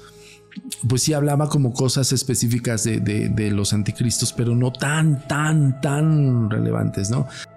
todo eso, todo aquello que yo me había documentado, y una cosa es documentarte por, por oficio, cabrón, porque dices, si te estás metiendo en estos lares para hablar de lo que te estoy hablando, tienes que tener conocimiento de causa, si no, no tiene caso. Si no estás hablando al aire y estás hablando a lo dejo. Entonces debes de ser muy cuidadoso con eso. Lo que te estoy diciendo es exactamente lo que yo platiqué con Jordi y Marta. En 1999 nos enteramos que, que nació la bestia. Y no lo no profundicé, hermano. Tienes la exclusiva. Oh. Sí, porque Marta me dijo, pero ¿cómo? A ver, platícanos mal. Estábamos hablando de la hostia que sangró. Era otro concepto, era otra investigación. Pero, pero justo, fíjense cómo, cómo llegamos a este punto. No lo iba, yo no lo iba a plantear, iba a plantear los lugares más embrujados. de hecho. Pero, pero salió, y salió porque sí, de estas veces que traes en la lengua eh, el decirlo, y muchas veces con grandes pláticas como lo hace Paco Arias, entonces este, estas grandes pláticas salen esto, este tipo de, cosas, ¿no? Que te llegan a pensar, bueno, ok, esto no lo había dicho. En, ese podcast no lo hice porque me estaba clavando en el rollo de la, de la hostia que sangró. Pero en esto sí, porque tiene que ver. Claro, vamos sobre eso. Porque no encontré fantasmogénesis en la casa de la tía Toña, pero la casa de la tía Toña me orilló a buscar el advenimiento de la bestia. Y lo que te estoy diciendo es tal cual como están mis recuerdos, hermano. Bueno, entonces dijimos, entonces sí, sí va a pasar. Sí se está preparando la iglesia. Entonces de ahí nosotros, pues bueno, a ver, y tenemos otra pregunta, no es que no, no ya, no nos puedo decir nada. Jóvenes, espero que encuentren lo que tengan que encontrar y tengan mucho cuidado. Guardo el libro, ahí está la puerta. Ok, gracias. O sea, obtuvieron lo que buscaban, pero también eso atrajo más dudas. Sí, cabrón. O sea, pues, te, botan 800 mil preguntas. Como a las dos semanas me llama uno de los investigadores y me dice, ya tengo uno de los que está dentro de la secta Cefo. Ok, vamos a entrevistarlo. Esa entrevista, hermano, súper escabrosa. Em, nos, nos puso un punto totalmente conocido por él, pero que estaba alejado de toda la zona de, pues, de los agremiados a los cefos. Y nos empezó a hablar de quiénes eran los cefos. Nosotros conocíamos como cefos. Entonces empezó a hablar de una, de una especie de logia o de secta. Yo le llamaba secta, pero yo le decía que son una logia, es una, una congregación de gente y él me habló gente de pues no crees que de escasos recursos. No. O sea, gente muy poderosa. Claro, influyente dice, Ajá, dice, me arriesgo mucho al venir a platicar con ustedes, pero yo afortunadamente huí, me dijo, huí de esa secta y me voy a ir a otro lado. No te voy a decir a dónde, pero no me van a encontrar ni ellos ni ustedes. Pero sí te quiero decir lo que, lo que me hicieron pues que eran unas promesas, eran promesas, las promesas que este cuate en ese entonces, lo estoy hablando del 97, 98, que les pedían este sacrificios de familiares que era como su, su prueba de, de voluntad, de lealtad. Era como su iniciación. Como una iniciación. Entonces me decían, los que ya estuvieron ahí ya lo hicieron. Sí, sí, sí. Y sí, van a ser la, van a ser el nuevo rey. Y es cuando dijimos, ah, cabrón, le voy a ver, espérame, pero a ver, espérame, ¿qué onda con las pintas de la iglesia? ¿Por qué en las entradas de la iglesia? ¿Por qué ese, ese contexto de la cruz invertida? Dice, estás hablando del anticristo. Pero ojo, esa, información es la que nos dan a nosotros. Dice, yo me pude zafar y me pude salir antes de que las cosas se volvieran más turbias. Dice, porque la información que nos dan a nosotros los obreros es una forma de que expresaba él. Los obreros no tenemos pues como esa, esa apertura a otro tipo de informaciones, el porque tal vez está un dirigente de tal. O el por qué tal vez está uno de los artistas más conocidos en ese entonces, ¿sabes? Sí. Ese, ese tipo de información no nos las dan. A nosotros nos dan nada más. Tienes que ser leal y tienes que hacer lo que nosotros te digamos. Es por medio de los rangos. Sí, exacto, como una especie de jerarquía. Ya. Entonces, sí, a él que, que sí, que lo primordial era: si tú eres leal con nosotros, es porque a ti tú vas a poder este, venerar y tributar a alguien muy, muy cercano a ti y con eso nos vas a dar como, como tu insignia de lealtad, ¿bien? o sea, el grado de la, de la, enfermedad mental, cabrón, que dan estos güeyes. 1997, ojo con eso. Bueno, total que dijimos, oye, ¿qué onda? Entonces, si hay un advenimiento, si existe que va a haber, sí. Dice, son aproximadamente seis mujeres. Yo, ¿cómo? ¿Cómo que seis mujeres? Sí, eh, se está previniendo que sean seis mujeres. ¿Cómo te enteraste de esto? Cuando yo me salgo, no me salí solo, me salí con otra persona que es poderosa dentro del, gremio y que ya vio que, pues, que están zafados. Le dije, ¿y zafados en qué sentido? O sea, zafados en que no es mentira o zafados en no, zafados en que lo quieren hacer y que lo están haciendo y lo van a hacer. que no están conscientes no de están, ajá, dijo, no están jugando. Ah, su vida. en la madre? Le digo, ¿y luego qué? Y este movimiento es en todo el mundo, dice, principalmente en Latinoamérica. Dijimos, madres, güey. Y ahí nos tiene uno, uno de, mis, de mis investigadores tomando nota, ¿no? De todo. Sí, sí, sí, sí. No nos dejó grabar con un grabador, nada, solamente con una entrevista. Y esa entrevista yo la mostré a Televisa. Años después, hermano, te estoy hablando 1997, 2006, cabrón. Wow. Y yo ahí no miento. Televisa debe tenerla acá. Casi los 10 años después. Él recuerdo que estaba, nosotros estábamos con, con el songonazo, cabrón, porque traíamos la, la High 8 y él estaba así, cabrón, con una gorra así y estaba como una sudadera y nos estaba diciendo todo súper recontra nervioso. Entonces me dice uno de los de que eran como de mayor rango, dijo, vámonos, te vas a ir. o sea, entre nosotros empezábamos a vernos como diciendo, ya valió pendejos, nos metimos a la boca del lobo y afortunadamente encontraron a esta persona que no dijo nombres, no dijo nada, pero era un rango alto y del rango alto le dijo, sí, las tienen ubicadas y va a ser el advenimiento de la bestia y va a ser en México. Wow. Dije, no mames. Dije, pero a ver cómo, ¿qué, qué va a pasar? Sí, sí, sí. O sea, ¿cuál es el tema que te digan que, que son seis mujeres? O sea, ¿en qué sentido? ¿Por qué las seis mujeres? O sea, como las seis mujeres van a dar a luz o qué onda? Pues sí, van a ser la, el anticristo. Pero ¿por qué seis? ¿Por qué no mil? Porque ya las tienen bien ubicadas. Ok. ¿Cómo? A ver, ubicadas en qué sentido? No, ya las prepararon, ya las hicieron, o sea, son parte de.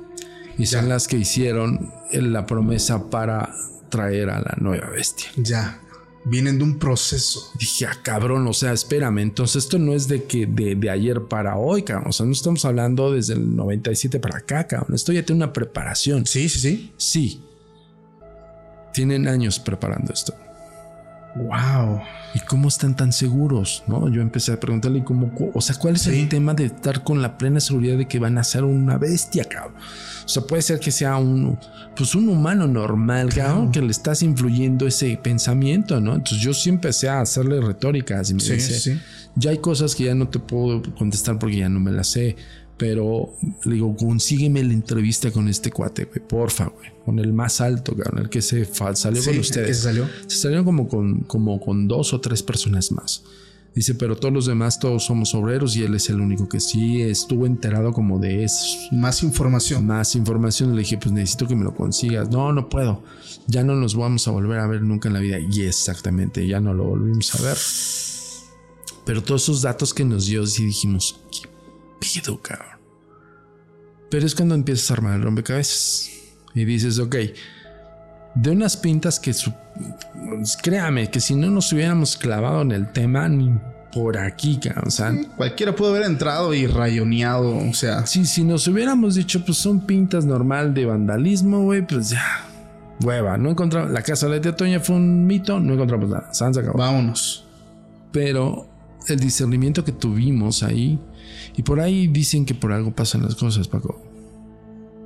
Ojo, no cambiamos en absolutamente nada nosotros, pero sí contribuimos a la investigación del área de información hacia la CPR. Y bueno, dio 1999, todo el mundo estaba tenso en el ámbito de, de los que sabíamos de ese tema. Eh, ojo, eh, la población en ese momento, la población general estaba como en su rollo. Sí, sí, sí. Los que creo que estaban dentro de este asunto, evidentemente lo sabían ya había, empezaron a resurgir, ahí te va, que ese es donde yo digo, bueno, que la iglesia se está preparando, ¿cómo? Todos eran preguntas. Total que empezó a resurgir otras sectas contrarias a los cefos, que era como la contrarresta de estos güeyes, ¿sabes? Estos güeyes empezaron a dar pintas en, el, en las entradas de las iglesias. No solo eso, también hubo em, exhumaciones de, cuerpos, o sea, eh, sí, como se le dice, profanar tumbas. Empezaron a profanar tumbas en ese entonces. Estos güeyes traían un ritual muy cabrón que ya estaban preparándolo, los cefos.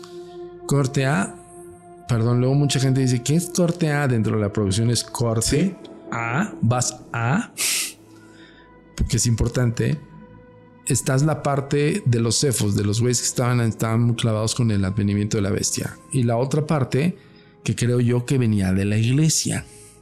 Porque empezaron a surgir pintas en diferentes puntos de la ciudad y, muchas veces puntos urbanizados donde eran como sectores muy creyentes. Fíjate. O sea, no lo hacían en cualquier lado, ¿eh? Sí. Lo hacían en sectores donde había por lo regular tres o cuatro iglesias y, esos, y esas zonas eran de feligreses. Por eso nosotros dedujimos, viene desde la iglesia. ¿Por qué? Porque la iglesia tiene el dato demográfico de quién va a la iglesia. O sea, las pintas que empezaban a hacer la otra contraparte, que se hacían llamar los hijos de Elohim era otra secta, cabrón. Otra secta. Pero era una secta en contra de los cefos. Elohim. Eh, los, los hijos de Elohim. Elohim. Eran más como cristianos. Era un, contexto cristianesco así. Bueno, fíjate, ¿cómo analizamos el tema? Ok, dijimos, ¿por qué las pintas en estas zonas? Empiezas a averiguar el por qué. Las iglesias puede ser, y evidentemente donde ellos, donde las pintas de los cefos empezaban a verse más como más, este, pues más pululantes dentro de las, bueno, más en las entradas de las iglesias, llegaban estos cuates, despintaban los de las iglesias, lo de los cefos, y los hijos de Elohim se quedaban. Y esa sí te la puedo enseñar porque me acuerdo perfectamente cuál era la.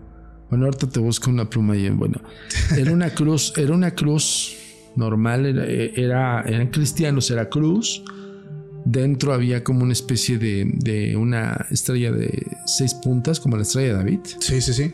Y en, y en medio de todo venía el nombre de Cristo en arameo. En arameo. Sí, me acuerdo perfecto. Déjame ver si lo puedo pintar. Es que ya no tengo. No tengo gis ahorita. A ver, por acá, mira. A ver. Aquí está. el lápiz. Ahí está. Aquí está. Ok. Me acuerdo perfecto, cabrón. Ahorita me hiciste un refresh, pero de poca madre, cabrón. Mira. Los cefos era. Siempre era así. Sí. Esto era la pinta de los cefos. Ok. Esta era como una pinta de los cefos. Y la, la, otra, la que empezó como la corriente en el 98, te estoy hablando a nivel cronológico de cuando empezó todo, cuando nos dimos cuenta nosotros, porque yo no dudo que haya tenido desde el 90, cabrón. Pero en ese momento nosotros pusimos atención y empezamos a, buscar estas pintas y a buscar y, las, las pintas de los cefos era usualmente esto, era esto. ¿La cruz invertida? La cruz invertida y el 666. En las entradas de la iglesia, ¿eh? Ojo con eso cuando empezamos como a averiguar en qué zonas y todo el rollo, fíjense a dónde, por eso les estoy haciendo el hincapié del, discernimiento científico. No solamente dices, bueno, están las pintas en las entradas de las iglesias, ok, pero ¿por qué en las entradas de las iglesias? Acabamos de, de, darle una connotación. ¿Por qué no? Pues en cualquier pared. Punto. Porque siempre hay.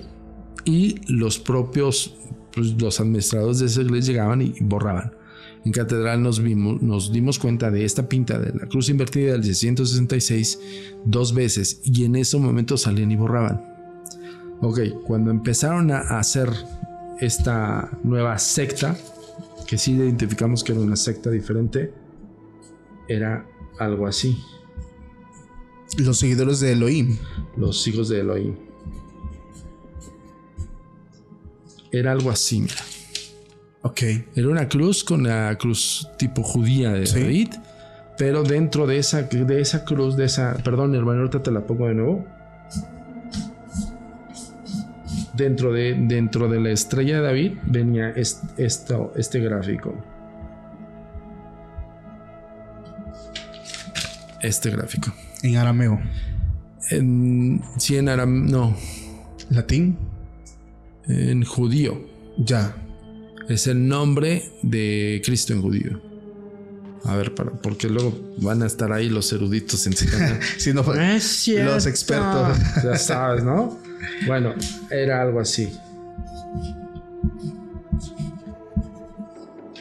Esto. Ok.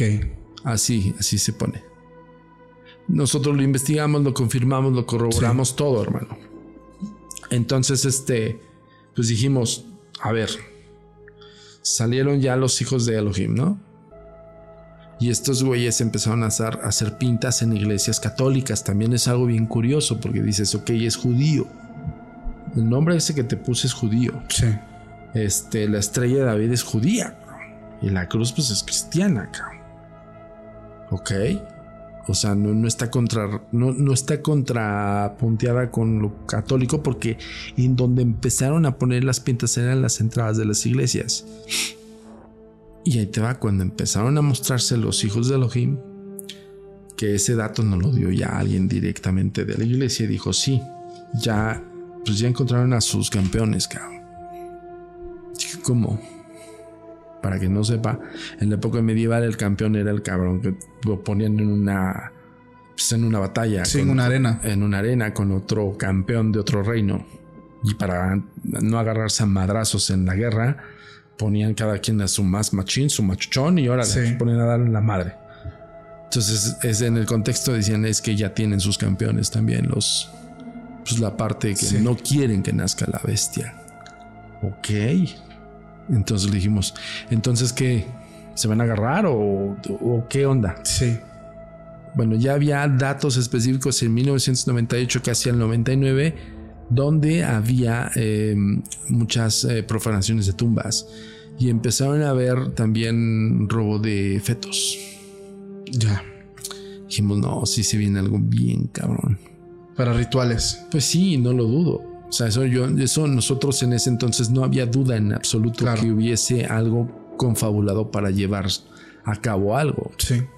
Total que para no estar la más cansada, los, los, estos campeones o los hijos de Elohim empezaron a, a meterse más en el rollo de decir, o sea, vaya, no, no estuvimos dentro de, ese, de esa secta, pero sí supimos cómo se comportaban. Plasmaban las, las pintas ellos en las propias entradas de las iglesias, entonces tú veías Cefo y Elohim. Pero los propios de las iglesias salían de la iglesia y borraban el Cefo y dejaban el Elohim. Ya. Entonces a fuerzas eran de ellos. Sí, sí, sí. Total que se hizo como un- una cámara húngara, nosotros le llamamos, porque empezaron como a contrarrestarse por medio de mensajes y pintas. Los cefos pintaban cruces invertidas y 666. Los Elohim pintaban cosas alusivas a Dios. Y decías, ¿qué onda, cabrón? Está dura, ¿no? La batalla. Por lo menos en la Ciudad de México se dio Sí. en ese entonces. Total que todo el mundo se alertó en el sentido de, de- de los implicados que te estoy diciendo. Sí, sí, sí. Y yo mandando información y reportes con estos güeyes. Oye, pasa esto, pues pásame un fax y pum, pum, pum, y así, ¿no? Entonces me decían, es que ya viene el atenimiento, ya viene el nacimiento. Tenemos Sí. Dice, nosotros por, por una cuestión de investigación, le dije, no, no, no, espérate, güey. A ver, una cosa es la investigación paranormal y otra cosa es que estés muy enfático en buscar dónde va a nacer la bestia. Eso, eso Me hizo estado- pensar conspiranoico con la SPR. No lo dudo, hermano. La SPR también la rigen grandes dirigentes de todo tipo. Sí. Entonces dije, ay, güey. Y dijimos, órale, ¿qué onda, no? Nos late. Pues es que te, te- te gusta más el tema y dices, te desafía más, ¿no? Pero, Pues es que más te vas adentrando, más vas, vas queriendo descifrar. pero llegas a pensar hasta si es peligroso, cabrón. Sí, sí, sí, definitivamente. Porque puede ser peligroso. Sobre todo porque hablamos de que estabas con personas de, de alto poder. Pues sí, o sea, de, to- de todo el poder adquisitivo. Sí, sí, ¿no? sí. Entonces, este, yo llegué a pensar, dije, bueno, si no les enviamos información a estos güeyes, nos podemos meter en un problema. Si le enviamos información de más que ya sabemos por parte del sectario, eso no lo revelé con ellos. Yo lo revelé hasta que salió la entrevista. Ya. Pero esto que te dio del sectario no, no se lo enviamos. Porque ahí es cuando empiezas a, pensar, ok, ¿por qué tanta insistencia? ¿Por qué tanta insistencia en saber dónde? ¿Dónde? Bueno, punto de partida y punto final de este tema. 1999. Día no se sabe, hora tampoco, pero esas de esas seis mujeres que según ya las tienen bien ubicadas en, el área de la secta del Cefo, incluso tres o cuatro de ellas estaban dentro agremiadas y solamente dos había como que todavía estaban en, convencimiento. Se data un, como un nacimiento simultáneo de seis mujeres y extraen el producto. ¿Se lo llevan? Se lo llevan. ¿Cómo, te ¿Cómo nos enteramos nosotros? Porque estábamos inmersos en esa información. Sí, sí, sí, sí, Y había de todo. Gente que estaba muy clavada en ese tema, gente que también está investigando por esa área. Por ejemplo, ahí hicimos una hermandad y ese dato nos lo dieron los estadounidenses. Hicimos una hermandad con ellos porque ellos tenían como más datos precisos porque nació en el norte del país. Y ellos fueron los que nos dijeron, seis mujeres y a las seis les extrajeron el producto. Yo le dije, ¿qué onda? ¿Sí nació? Sí nació. 24 años. Échanle. ¿Sí? Sí, 24 años. 24 años. Sí. A ver, si tomamos en cuenta. 99. Sí, 24 años. Sí, exacto. Quedan 24, 25, 27, 28. Pues, güey, a los, a los 15 ya está pilas para si ya lo enseñaron a hacer el anticristo, imagínate, güey. Es que en, teoría, bueno, lo que se platica acerca del anticristo mm. es que va a ser una persona altamente influyente, una persona que tenga, que mueva masas. Sí.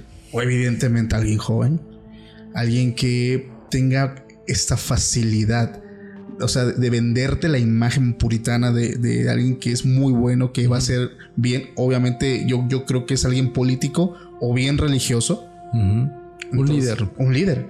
Entonces. Pero ojo, gracias, redes sociales. Ahí se los pongo, ¿eh? Sí. O sea, si tú te pones a analizar con esta y es que todo tu público se va a dar cuenta porque este tema igual pues, lo sabían, lo medio leyeron o lo medio... Yo les estoy hablando de una investigación de 1997 a 1999. Y no es ahorita, lo dije en el podcast de Jordi Marta, ¿no? Sí. Este, pero si tú te pones a analizar cómo hoy el poder que tienen las redes sociales donde pueden convertir a cualquier, perdón, cualquier hijo de vecino en un influyente. Sí. 24 años la bestia. Hay una, digo, no, no voy a decir el nombre, pero hay un youtuber del que hablan mucho y precisamente me acuerdo de él, ¿sabes por qué? Por la edad que estás dando.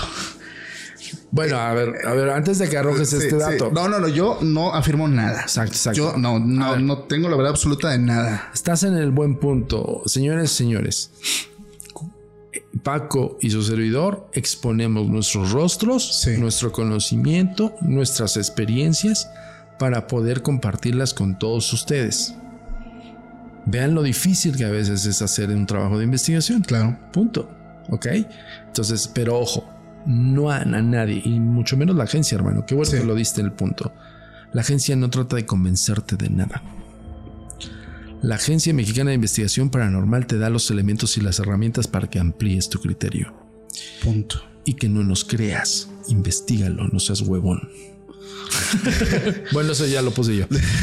No, no aludiendo a nadie, ¿eh? pero bueno. Pero sí, eh, digo, esto me lleva a esto por, el tema de que la edad, el lugar de nacimiento de la persona, el hecho de que hace unos meses le devolvió la vista a un puñado de personas. ¿Ah, sí? Sí. O sea, sí existe algo O sea, así. le regaló en el sentido, porque hablamos de una persona que buscó regalarle eh, operación de, de ojos a Ah, ciertas ok, personas. ok, yo Pero, güey, el nuevo sí. Mesías o qué pedo. No, no, pero, pero en ese punto, o sea, llevándolo al, al tema no es cómo, sino lo que está haciendo. O sea, dándole vista a las personas que no veían. Es el youtuber más grande. Más grande. Sí, de plano. Y es sí, y está dentro de, de la edad que, que tú estás, o sea, que, que estamos sacando ahorita. Ojo, yo no lo estoy asegurando, Sí, pero claro, no está. Es como una propuesta al aire de la cronología de Claro, pero mucha gente, Pero- fíjate, Samudio, habla acerca de él. Y yo decía, pero ¿por qué él? Pero, pero ahorita entendiendo el contexto histórico que nos estás dando, un vato de Estados Unidos, la edad, Bueno, la influencia que tiene sí. hoy en día, lo que decía de las redes sociales, digo, se los dejo para su criterio, para que lo piensen. Ahora, no está mal lo que está diciendo Arias. Es un buen análisis, hermano. Muy bien. Porque justo yo lo decía en estos tiempos y yo decía antes de entrar al tema del anticristo, yo decía, lo tengo que mencionar en un punto álgido donde justo para nosotros, para nuestra forma de trinchera de investigación, sí vemos las redes sociales buenas y malas. Porque justo estamos hablando del tema de que ojo con la manipulación. Sí. Ojo con el contexto de decir yo le creo a estos cabrones porque yo les creo todo. No, señores, por eso les digo, no nos crean, investiguenlo, ¿ok? Sí se dio eso, a mí me tocó en, en- en la trinchera de investigación, pero lo pongo al aire porque digo, hola redes sociales. O sea, si ustedes piensan que no hay, que la televisión, yo vengo de televisión, era la caja de manipulación y todavía sigue, ¿eh? bueno, porque digo, no vamos a ni hablar de política, pero pues, los medios ahorita están súper sesgadísimos, Sí. cabrón. Entonces sigue y mienten. Las redes sociales, puta, es, es como la sustitución de, pero a nivel masivo. Sí. Lo que antes hacía televisión, hoy en las redes sociales es igual o peor. Y sobre todo porque la gente empieza a duplicar la información. Total. O sea, ven algo y lo vuelven a resubir y ya 100 mil millones de cuentas lo están subiendo. Ahí están los conceptos virales, punto. Sí, punto. Puede ser que sea una falacia, pero se hace viral porque millones de personas lo hacen viral. Imagínense la atención. Ahorita, por ejemplo, tu podcast es de calidad. Podcast de, de otros partners que están allá afuera, el de Luisito Comunica. Imagínate el poder que tienen en sus manos. ¿Me explicó? Sí. Por eso es importante que la contrarresta de todo esto sea justo quitar la ignorancia, quitar el sesgo de credibilidad absoluta. Cuestionen todo.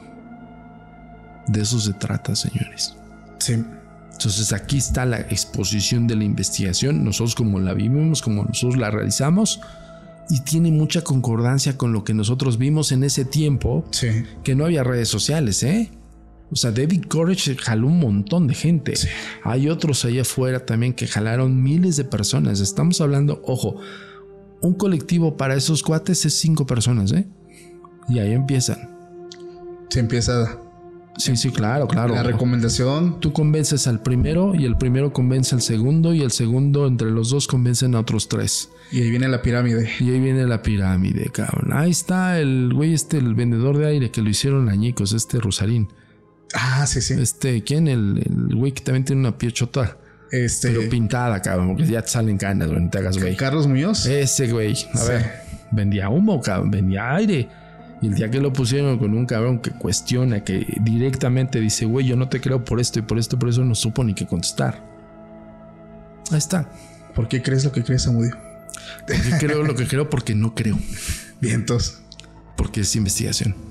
Esa, es- esa respuesta esperada de ti. ¿Qué ole, papá? Pues Sí. a ver, mucha gente luego dice, ay, es que no es posible porque crees. No, es que yo no soy creyente.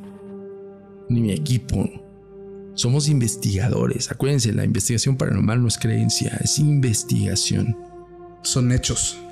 Pues comprobables, hermano. A ver. Por eso les puse todo el, el esquema del caso no es un caso, fue una noticia muy sonada en 1997, 98, 99 del advenimiento del nuevo, de la nueva bestia, del anticristo. ¿Cómo les puedo dar todas estas bases con lo que les acabo de platicar?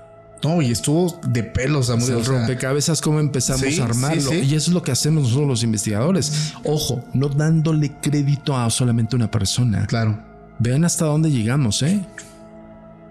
Llegamos hasta los hijos de Elohim. Sí. Entonces, pues, ahí yo respeto y, toda mi admiración a los periodistas de investigación, mis respetos, porque son los investigadores. Vean lo que saca un reportaje con un periodista de investigación que abarca todo. Igual, nosotros tenemos todavía el reto todavía más cañón porque nosotros estamos investigando cosas intangibles. Ahí se los pongo. Su vida, Samudio. Tremendísima. Sí. Y, sobre todo porque las investigaciones, digo, por la gente, hoy en día hay personas que yo, bueno, te lo digo a ti directamente, que eres investigador, yo no me catalogo como, como un investigador, yo soy un divulgador. Pero ya estás haciendo investigación, hermano. Sí, viene parte de. Pero hay personas allá afuera que hacen investigación y por ir a Google y poner ta ta ta ta, ta ya, buen punto, buen punto. No está en Google, ¿eh? No, o sea, hablamos de que el, proceso histórico que Samudio recorre al entrevistar eh, el, hecho de ser de 1998, 97, 98 y 99. Y ojo, a ver, lo, del libro incunable que tiene que ver con los pantáculos que ven acá atrás pues yo los vi plasmados en un libro absolutamente religioso, incunable, que tenía poco más de 200 años, escrito en latín y están esos pantáculos. Eso no lo encuentras en Google porque ellos tienen atesoramiento de esos incunables. Sí. Solamente ellos saben a quién le dan esa información, pero ojo, insisto, nosotros llegamos preguntándole acerca de las pintas. Yo te puedo asegurar que nadie, ni siquiera un periodista llegó a preguntarle eso. Así. Tremendo. Pero, ¿por qué nos damos cuenta? Porque mucha gente va a decir, ¿cómo lo saben? Pues porque te pones a investigar. Punto. Tocas puertas, sí, recurres con personas. Eh, igual en ese proceso te topas con personas que de plano, o sea, te mandan a volar. O sea, tienes que buscar. A ver, un ejemplo que les doy, y aquí pongo esta pequeña acotación porque está muy controversial el tema de, las momias de Nazca con, Jaime Maussan. Le mandamos un cordial saludo al señor Maussan, que es un periodista de campo. A mí hace poco me hicieron una entrevista preguntándome, ¿qué opinaba? Ok, en ningún momento Maussan dijo que fueran de otro planeta. Sí. Ese es un punto importantísimo. Muy a pesar que él es un periodista de investigación del fenómeno anómalo no identificado. Antes ovni o antes contacto extraterrestre. Pero Maussan no se queda en su oficinita ahí a buscar o, justo de los opinadores, porque incluso hice un podcast relacionado a eso, hermano. Dije, investigadores de campo versus opinadores de escritorio. que perdón, ¿eh? Y aquí en China es totalmente adverso, es diferente. Y lo acabas de decir y muy bien. El opinador va a buscar en Google, no está en Google. No lo está. Entonces, Maussan dedicó tiempo, dinero, relaciones públicas. Y vaya, las relaciones públicas que tiene Maussan no, son, cualquier persona. ¿eh? Entonces va a ver todos los campos. Va a entrevistar a todas las personas, las implicadas, directo o indirectamente. Va a hacer análisis científicos. Y él nos lo dijo en una entrevista.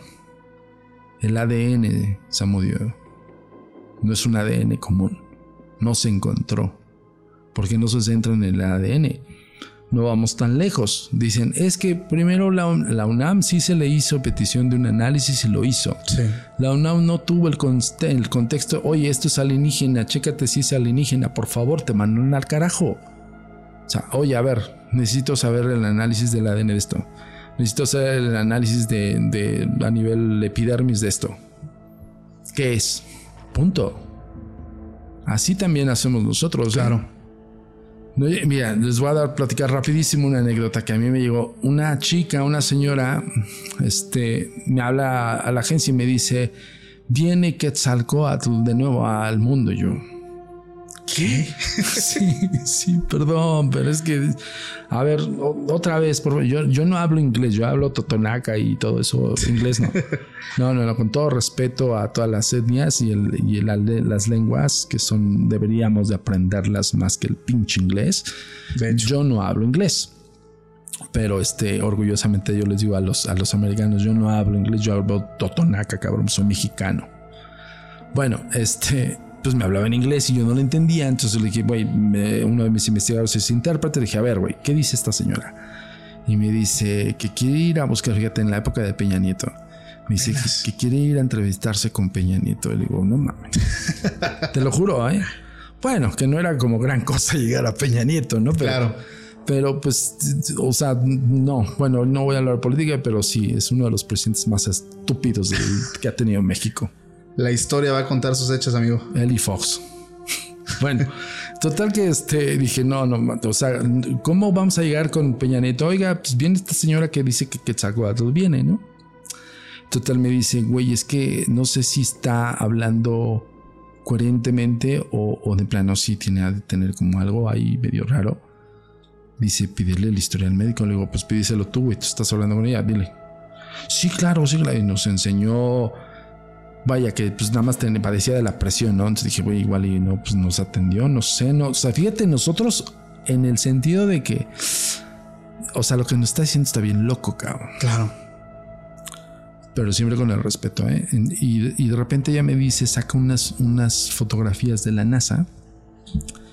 Me dice, eh, no sé, creo que entre ellos empezaron a decir, bueno, ¿y cómo comprobamos esto? Of course. Y yo eso sí lo entendí, claro, ¿no?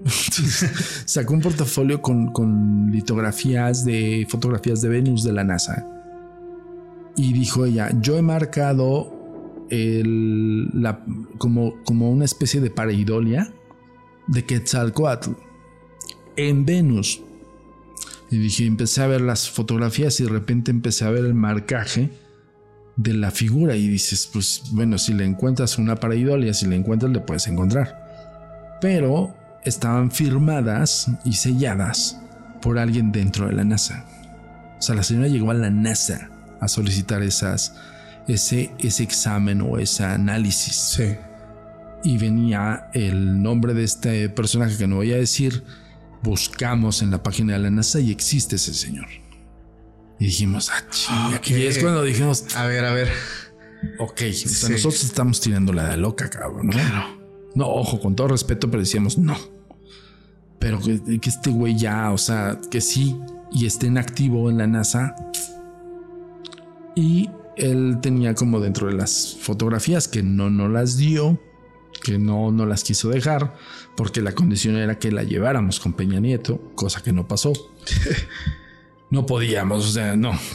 Ya le decíamos, no, pues está, está, no. Sí. Decíamos, no. Con otro, con él no. Total que este, pues ya vimos las fotografías. Paco, había una sincronía de la paridolia con un significado estelar, por así decirlo y sí se veía como la serpiente emplumada. Y este, y el cuate este que firmaba y sellaba, sellaba por la NASA, en serio, ¿eh?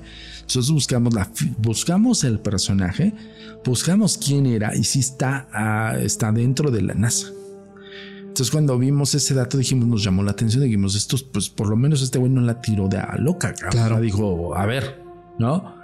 Y él entre sus, sus fotografías, yo creo que la señora también tenía ahí un contacto o algo algo le ha de haber llegado como para que la recibieran. Pero tenía un análisis de esa pareidolia.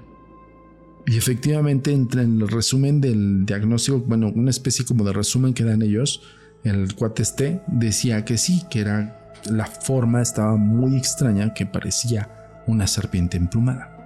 Entonces la señora decía, es que va a venir Quetzalcoatl, va a venir que yo te estoy hablando de esto en 2000 como 10. no, 2013, 14. 15. 2015, más o menos. Bueno, fuimos a la UNAM. ¿Por qué te voy a acotar esto de la UNAM? Porque sí, o sea, de la máxima casa de estudios, mi respeto. Sí. Pero también se desdicen cuando hacen cosas. O sea, seamos honestos y directos. Primero te dicen que sí Y luego te dicen que no. Y luego te dicen que no, no me acuerdo.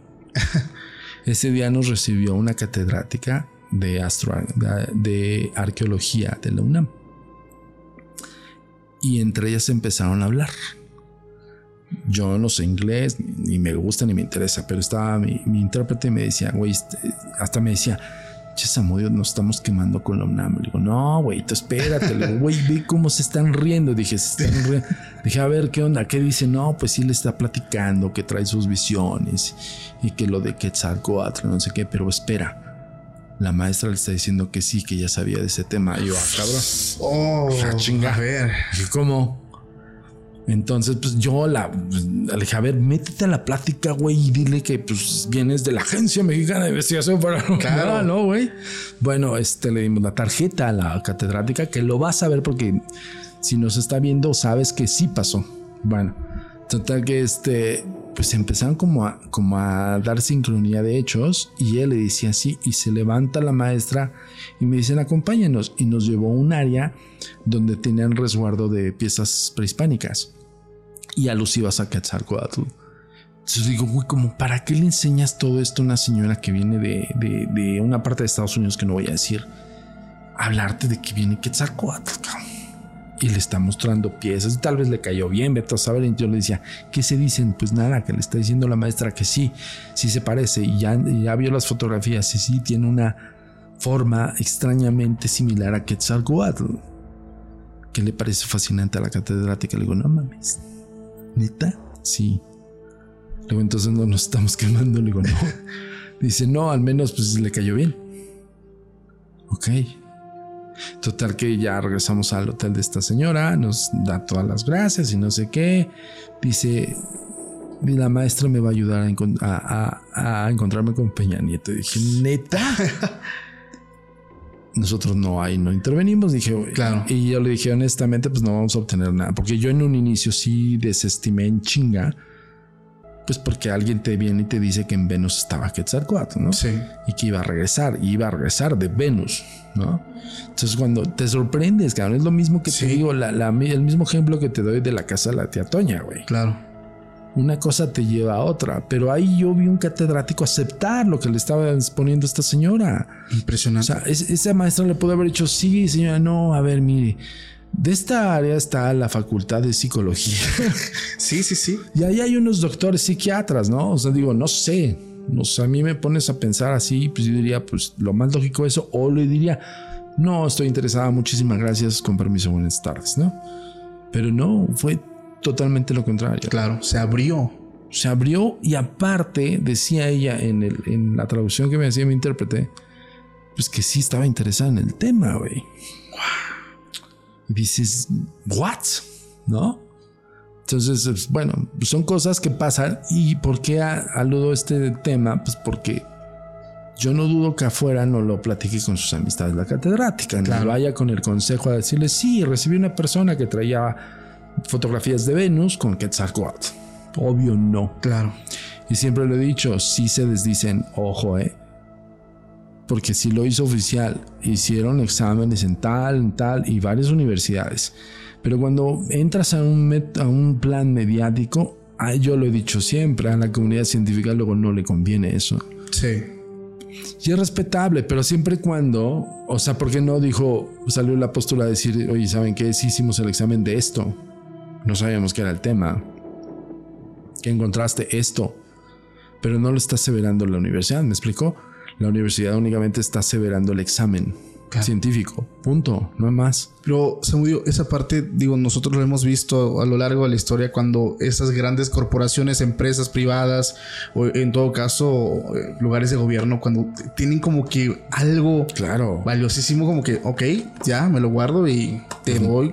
No vamos tan lejos. O sea, seguimos en la época de los hombres de negro, güey. Sí. Tengo hay un relato que la gente va, a captar. Yo pensé que los hombres del negro se limitaba a Estados Unidos. No. Bueno, hay una persona en Oaxaca. La gente ya conocerá al Doc, que ha estado con nosotros. Platicó con un hombre que vive en un rancho. Tuvo una experiencia sumamente fuerte. y que al día siguiente estuvieron los hombres de negro en su casa. Entonces, ese es un capítulo que apenas viene, eh, viene con evidencia. Ya, ya lo checaste, ya viste qué onda, ya. Ya. A ver, sí, sí. A ver, te voy a, te voy a, te voy a comentar. Los hombres de negro eh, surgieron como, como un área específica, no como los. Bueno, sí te lo pone un poco en contexto la película, sí. Porque a eso se dedican. Claro. A, incautar evidencia sí. y ocultar todo. Todo. Principalmente incautar evidencia ya lo ciencia ficción que te borra la mente, pues no está tan alejado, pero no te borra la mente con las luces y claro. ¿no? Entonces, pues este, sí, en el 47 surgieron, si no mal recuerdo, 47 surgieron los hombres de negro para incautar toda, la, toda evidencia posible de un contacto extraterrestre. Y eso es lo que sí surge también el, el rollo de por qué tanta molestia, cabrón. Total, pues le pasó a un ranchero, le pasó a no sé quién, le pasó a eh, personas totalmente pues, desconocidas, que, no iban a... Incluso el, esto yo lo platiqué con, con Fepo, en, cuando hablaba... perdón. Cuando hablaba acerca del rancho, el ranchero, cabrón, ni sabía qué eran cosas, esas cosas, cabrón. Y pues si no llegaba el gobierno, pues ni se hubiera enterado, cabrón. Te puedo asegurar que hubiera construido, no sé, algo para su gran que se acabó, cabrón. O sea, hubiera dicho, ah, pinches láminas, ¿no? ya. Pero quien, quien, hizo todo, quien hizo todo fue el gobierno de Estados Unidos. Sí. Entonces, quien también, y ojo, el hermetismo muchas veces no funciona porque siempre sale por una fisura algo.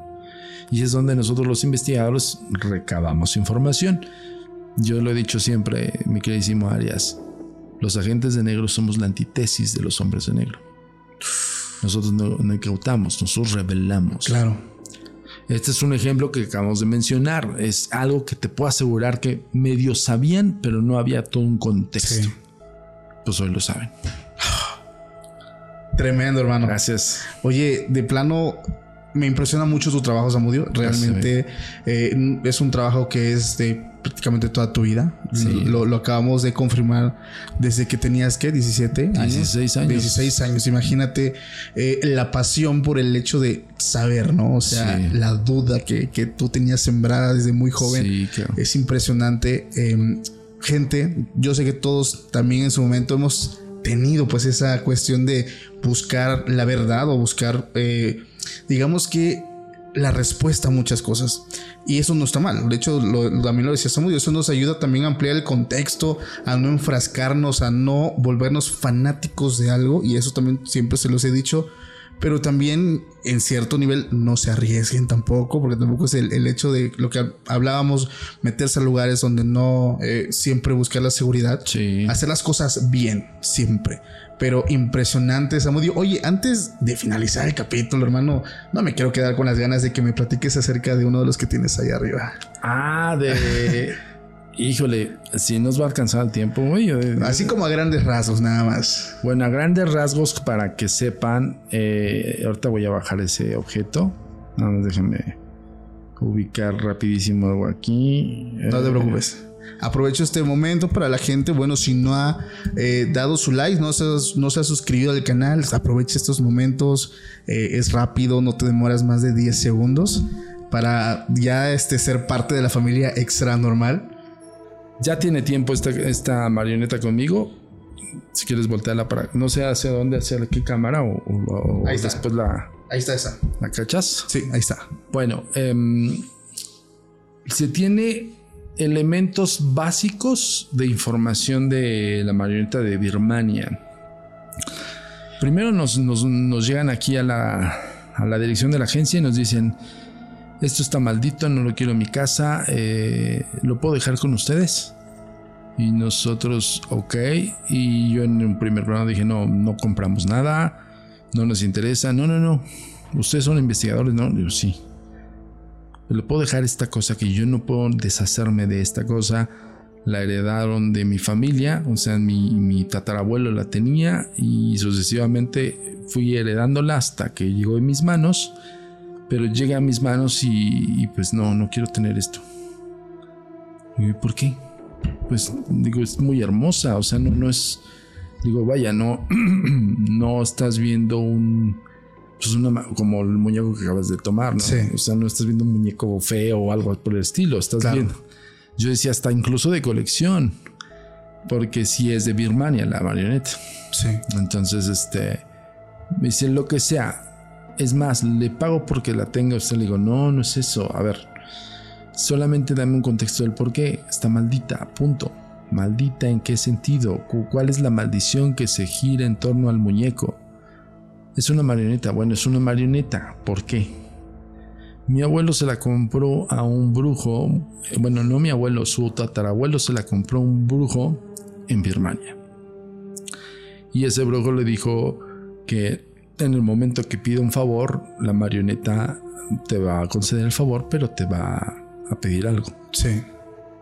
Y que supuestamente el que rompe la, pues, la cadena de te pido, te doy, fue su abuelo de este, de este chavo. Ok. Y ahí se desataron las cosas. Sí, la maldición, porque ya no cumplió con su parte. Exacto, que fue como una especie de intercambio. Como decir, eh, tú tributas algo, sí. la imagen o la marioneta te da lo que necesites. Okay. Pero si no se lo das, te va a requerir, te va a empezar a pedir este. Pues no pedir, te va a exigir por medio de cosas funestas. Entonces le dije, ok, ¿alguien ha muerto por esto? Dice, pues una tía murió de extrañas razones, una hermana le dio algo muy fuerte de salud y pues, y todas, dice, todas las personas que, incluso que no están con la marioneta, la ven, la sueñan, la sienten. Y yo, ok, le digo, no me estás dando ningún dato. Entonces le digo, yo te recibo la marioneta. Yo hasta incluso le vi como business. Dije, no mames, está poca, me la voy a vender como antigüedad, ¿no? Sí, se ve como bastante antiguo. Entonces me dice, este, solamente yo, yo te la quiero dejar y por favor, ya no quiero saber más del tema. Me la recibes, por favor. No, no sabes cómo he tratado de deshacerme de ella y no puedo. Yo como que no puedes, pues vas y la regalas y ya, ¿no? Así como llegaste con nosotros. Me dice, no, es que ustedes sí se ve que son expertos, ustedes sí se, se ve que saben controlar estas cosas. Le dije, a ver, ojo, no somos ni brujos, ni senadores, no, no, no, no, no. ¿Me la recibes, por favor, sí o no? Y yo le vi la desesperación, dije, ok, pero dame más datos. Yo te dije, Chucky, güey, ¿no? o sea, a pensar, yo dije, llegué a pensar, Chucky, cabrón. Sí, sí, sí. Digo, pero, pero, a ver, eh, a ver, platíqueme un poquito de las, de las cosas que tú crees, dije, que tú piensas que son, que devienen de este objeto. Dice, Señor Samudio, no es de que devengan de ese objeto, es que ese objeto se hace presente en sueños, uno lo puede ver en un reflejo de un espejo, uno empieza a imaginarlo de la nada, o sea, su rostro empieza a formarse en la mente de uno. Y como yo no quiero cumplir con lo que pidió mi abuelo y no se lo dio, se lo vengo a traer a usted. Y su padre, pues mi padre tampoco pudo y murió. Y dije, ok, dije, ok, ahí es donde empiezas el análisis de quién te lo está contando. Si era una persona muy, muy afectada, era una persona que estaba en desesperación absoluta, en estrés absoluto, cuando lo traía en, sus manos, lo traía amarrado con un, como una especie de mecate, y cada vez que hablaba, no lo quería ver, o sea, lo hace, me lo acercaba y agachaba así la mirada. Ok, no lo quería ver. No lo quería ver, entonces yo decía, ok, a reserva de que le hagamos un análisis más profundo, pero pues el objeto es el objeto X, pero el que me interesa es el individuo. Entonces yo lo que quería hacer una retención del individuo para que me platicase más cosas, qué es lo que había pasado, como que la tía que se murió, como que la tía que se enfermó, la no sé quién, o sea, donde él empieza a hacer una hilar, justo como el caso que vimos hace rato, cómo empieza a hilar una persona que a raíz de tener un objeto como una marioneta puede significar una maldición en su familia. Sí. No nos otorgó ese permiso porque me dejó la marioneta y se fue. incluso yo estaba con uno de mis investigadores y me dice, pues está bien para la marioneta, cabrón. O sea, o sea, sí se ve antigua. Le dije, pues sí se ve antigua, pero pues pues ok, bueno, ahora sí que pues, como auspicio de objetos malditos, dije, pues ya, uno más, ¿no? Dije, pues uno más. Uno más a la colección. Y recuerdo que le decía, no estaba en ese, en ese nicho, ese nicho yo se lo puse. Le quedó, le quedó súper ¿eh? bien. Quedó súper bien. Eh, se le perdió el nicho al niño Dios de mi, mi cuñada. Perdón, pero es que yo dije, ¿dónde lo pongo? ¿Dónde lo pongo? Lo, tuve mucho tiempo fuera, lo tuve mucho tiempo con los hilos colgados y todo el rollo. No, yo no he experimentado absolutamente nada, nada, nada. Pero sí ha pasado algo bien curioso, Paco.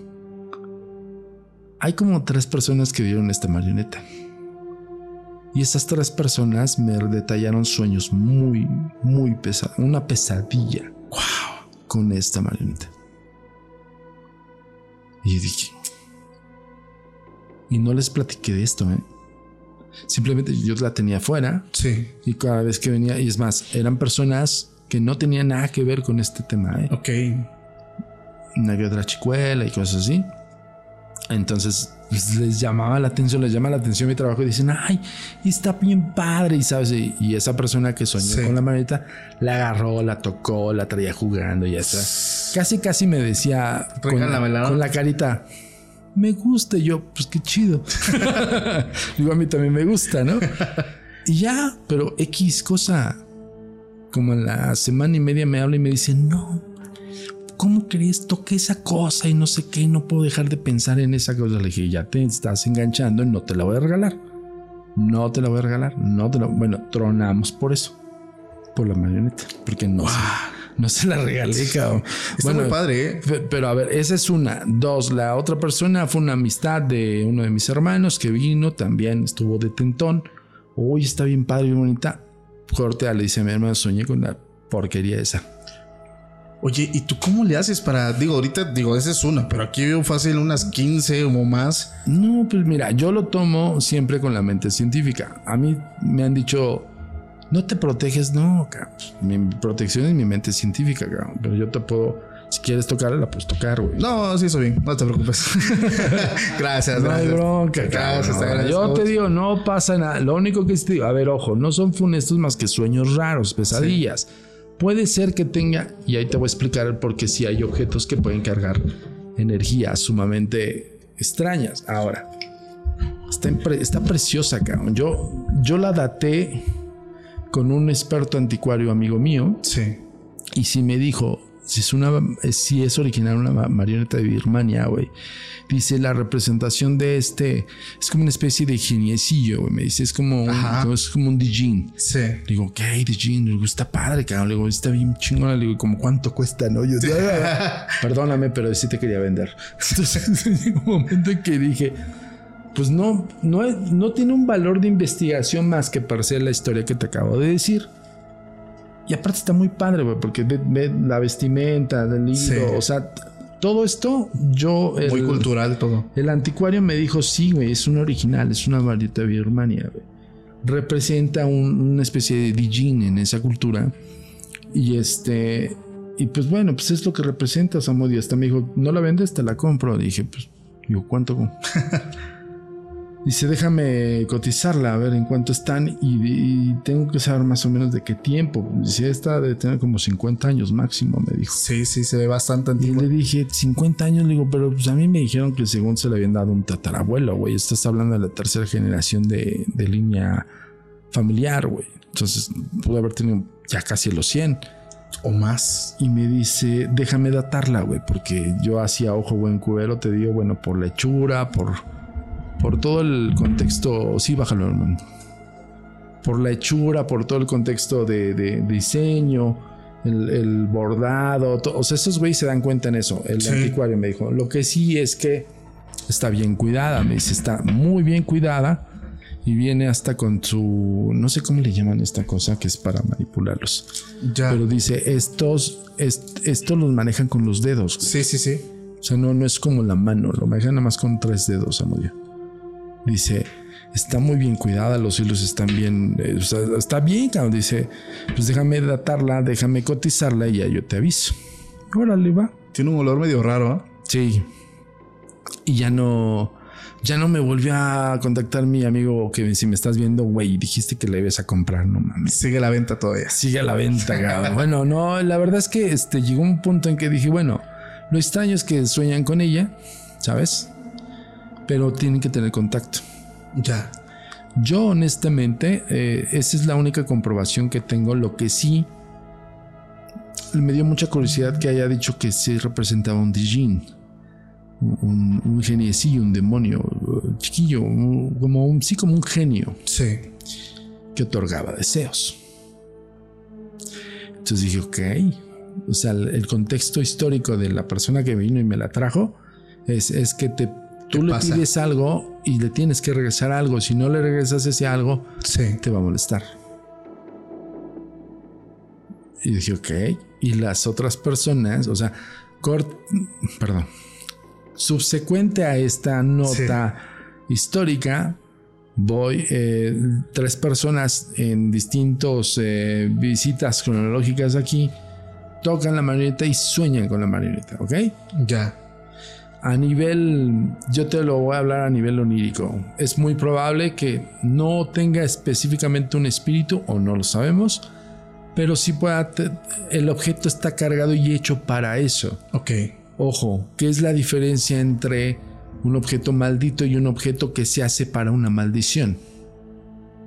Una cosa es algo que está hecho con imagen y semejanza a lo que representa un geniecillo y lo hacen, pero vean aquí, o sea, aquí ahorita si quieres le haces un, paneo.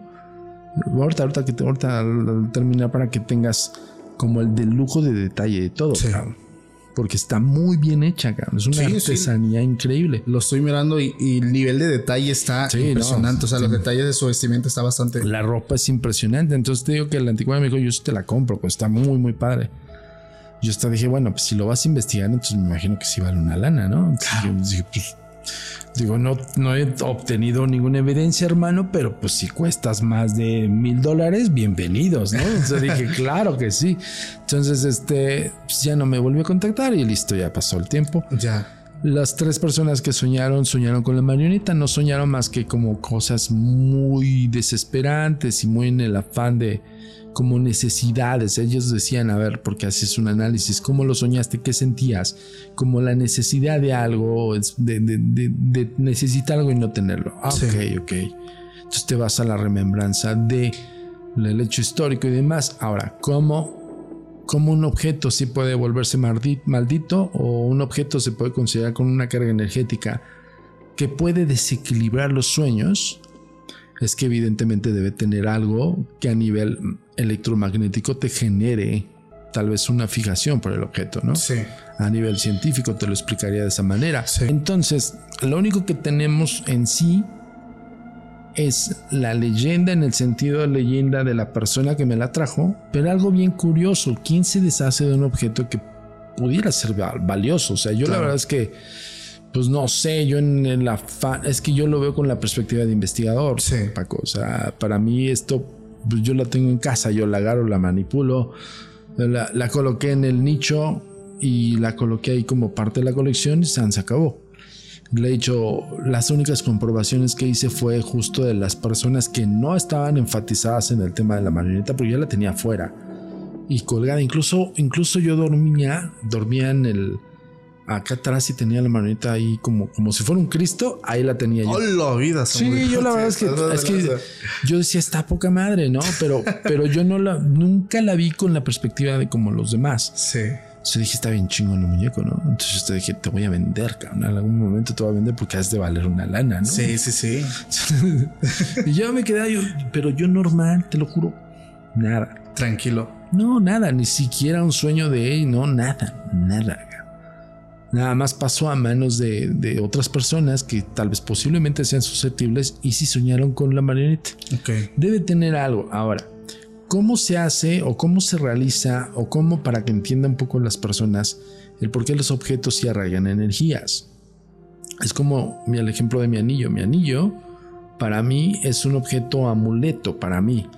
No le fui una creencia, sin embargo, le tengo hasta cierto punto una seguridad de este anillo que protege, me protege tal vez contra energías muy fuertes o, energías muy nefastas. Este anillo está cargado para mí porque me lo obsequió mi padre después de fallecido. Ya lo recordé. ¿Ok? Sí, está impresionante. Este anillo para mí significa eso. Claro. Entonces yo cuando trascienda, este anillo tiene esa carga energética que yo le di la intención a ese objeto. Sí. Entonces este anillo le va a servir posiblemente a otro investigador de mi familia que se dedica a esto y se lo ponga con ese, esa misma intención y esa misma, no creencia, porque no quiero decirle creencia, porque... Fe tal vez. No, porque estás remitiendo a la propia creencia, más bien esa intención, hermano. Ya. Ahora, con base a estos objetos, pues alguien, la narrativa del, tipo que me lo vino a dejar, me dijo, mi abuelo se lo compró un brujo, cabrón, en Birmania, cabrón. Y este brujo le dijo, pues que era una pieza de alto poder. Imagínate esa información de un de por sí ya está con un brujo. Sí. En otro país, en otro lugar, con otra cultura, llega un mexicano y le dice, oye, dame un amuleto, pues te doy esto de poder. El propio abuelo, el tatarabuelo de este güey que lo compró, pues le da ese, esa intención a ese objeto. Entonces él ya está cargando con la intención que tiene en el objeto que, lo, que tal vez lo adquirió para algo de poder. Ya. Y él se lo hereda a su hijo, cabrón. Y va de generación en generación heredado el muñeco. Entonces imagínate toda la intención que tuvo el tatarabuelo de este cuate y todas las familiares que vivieron o, vieron al objeto. Pues le crearon una fuerza. Sí. Entonces añádele de primario el güey que lo hizo, el segundo el que lo cargó con sus rollos energéticos y el que lo compró. Y de ahí date tres generaciones para llegar hasta donde llegó hasta nuestras manos donde creo que se obstaculiza con nosotros en que yo cae en manos de Antonio Samudio y dicen, no, güey, eres una marioneta que te puede costar una lana, güey, y me va a salvar de algún pendiente. no le das la intención. No le doy la intención, no le doy la fuerza y pues... No te puede hacer nada. Mente científica. Ya. Oye, Samudio, disculpa que te lo pregunte. Sí. Pero una vez en la primera entrevista mencionaste unas palabras que alguien te dio y, no te resuenan a veces. ¿Cuál? El que decía, no siempre la coraza de escéptico, creo, o era investigador, te va a proteger. Sí, sí, a mí desde que los demonios, sí, como uno, o las energías, o, sí, los demonios que poseyeron a una persona. ¿Sí fue esa vez o de qué fue? Sí, sí, porque hablabas que tú te acercaste al, ah, poseído y le empezabas a decir quién eres. Es que ahí me, ahí me desequilibró bien me lo dijo Cipriel, o sea, te van a desequilibrar, güey. O sea, cuando, cuando la primera impresión de la niña, verme a los ojos cuando le hice la pregunta, ¿qué es padre güey? Que es una pregunta, este, y me dice, mía culpa, y me ve, se me queda viendo, de ella te está desequilibrando. Sí. Entonces, por eso te dije, todo lo que es el pensamiento científico se así se desapareció, se desvaneció. Y madres, ven la cara, cabrón, ¿no? Pero añádele, ojo, si un espíritu común tiene evidencia, cuando te hablo de evidencia, es que nos leen, Paco. Sí. Leen tu niñez, tu juventud, tu adultez, todo. Todo. Todo. Entonces ellos van a saber si un espíritu común lo hace.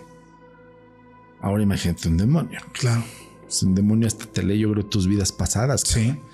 Entonces, este, ¿qué es lo que hizo el demonio? Lo utilizó en mi contra.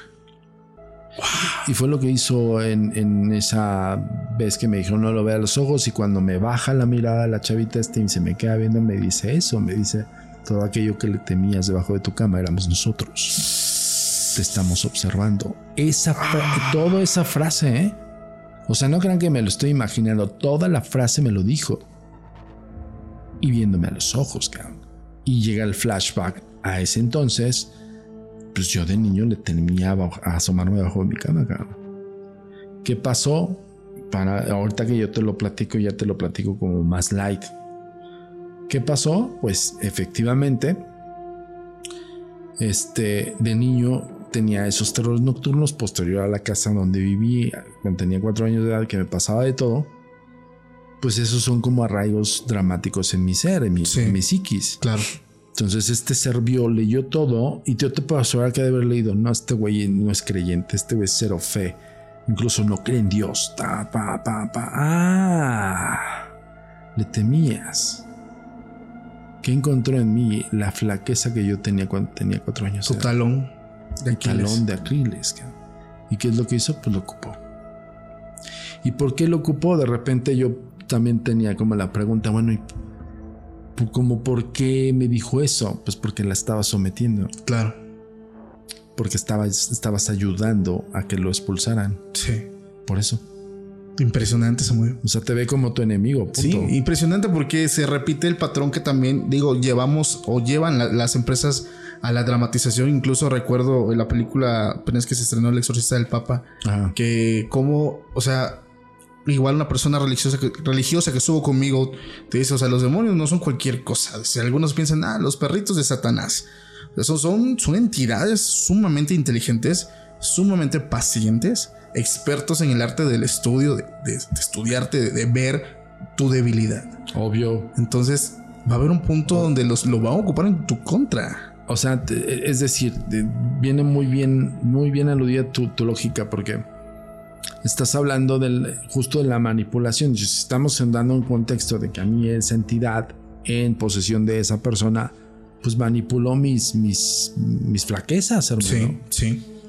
Pero supo cómo hacerlo. Claro. O sea, no me dijo, tú de niño te temías. ¿Saben? No, no fue eso. O sea, vean cómo lo dirigió. Fue un mensaje tan frío y tan preciso. Si nos ponemos a analizar cómo lo dijo, porque pudo haber dicho, insisto, y es como el pudo. ¿Sabes? Puedo hacer esto, puedo hacer aquello, puedo hacer lo que tú quieras, cabrón. Las posibilidades son infinitas. Pero en ese momento cuando me dice, todo aquello que le temías éramos nosotros, estábamos debajo de tu cama, güey. O sea, vean la intención de la oración. Lo mismo pasa con la intención de los objetos malditos. Tal vez el brujo que preparó con un objeto de poder le ha de haber dicho al tatarabuelo de este güey, este güey es un geniecillo de los deseos. Pero si tú le pides, le tienes que pagar. Si no le pagas, la vas a pagar tú mismo. No, no sé, yo, me imagino que le ha de haber dicho eso. Y el que no cumple con ese pacto o ese pago es el abuelo de este cuate. Ya. Que es el que vino a dejar el. Sí, el abuelo, que vino a dejar el, objeto. Entonces, todo va con base a una intención.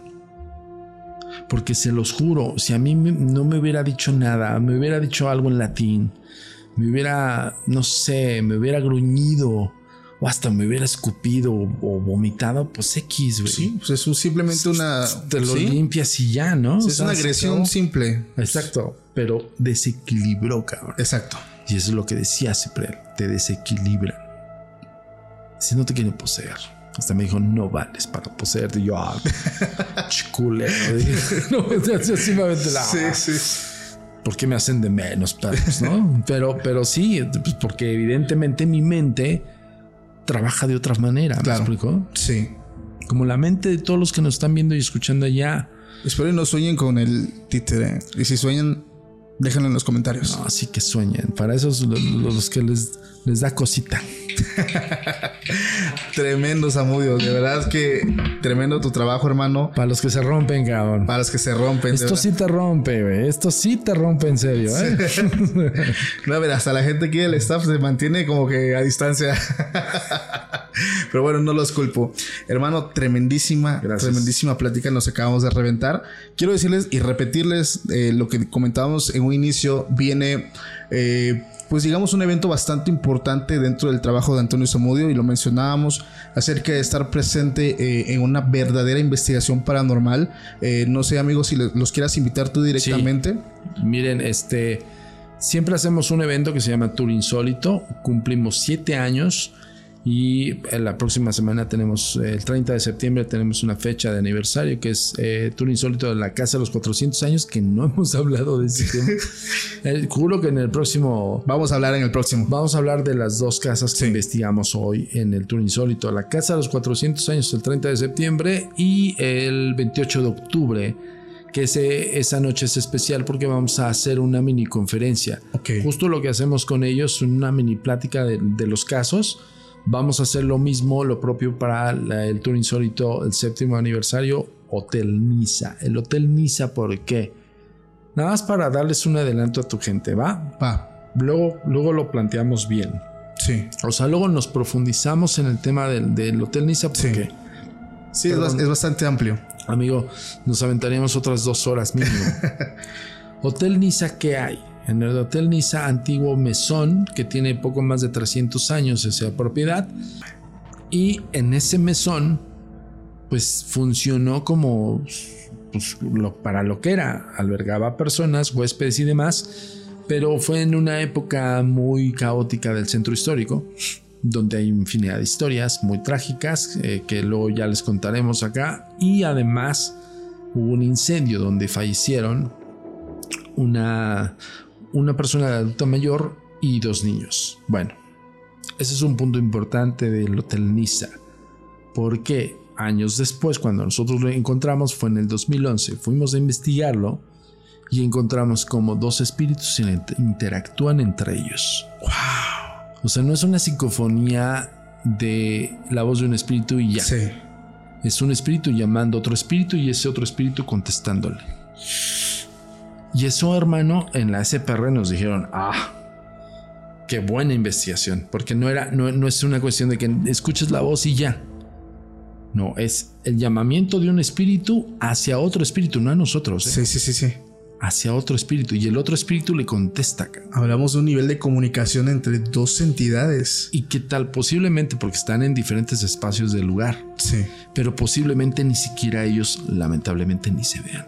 Wow. O sea, imagínense, dos voces y es y hace referencia a una persona adulta mayor y a un niño. Familia, no pueden perdérselo. 28 de octubre. 28 de octubre. Toro Insólito. Eh, igual el enlace, o sea, directo todo. La descripción junto con las redes de Antonio Zamudio. Sumamente recomendable. Es una buena oportunidad para todos aquellos amantes de lo paranormal que en su momento pues quieren estar en una verdadera investigación. Es su momento familiar. Realmente muy recomendado. Antonio, muchísimas gracias, hermano. Y ojo, eh, hace rato que estábamos hablando de Heaven Gates, la gente va a decir, si ya buscó en Google. Porque está mi computadora. No, señores, esto es la serie de Netflix. Y de aquí saqué eh, la referencia de, este güey de, Marshall, que es uno de los güeyes que hace la. ¿Cómo se llama esta? Ah, mira, aquí se. ¿Cómo se convierten en líderes de, de sectas? Aquí está, no es Google, es Netflix. Perfecto, hermano. Yo quiero, quiero porque pon muta, güey. Está nada más al tiro. Si ya buscó en Google. No, cabrón, es en Netflix, cabrón. No, hermano, muchísimas gracias, Antonio. De verdad, gracias, familia. Gracias a todos los que se quedaron hasta el final. Eh, les agradezco bastante porque ya saben que yo aprecio todavía mucho más a los que llegan al final del video. Eh, de verdad, los invito a que se pasen a las redes Antonio Zamudio y ustedes y yo nos estamos viendo próximamente en un nuevo capítulo. Pásenla bonito. Hasta la próxima. Bye.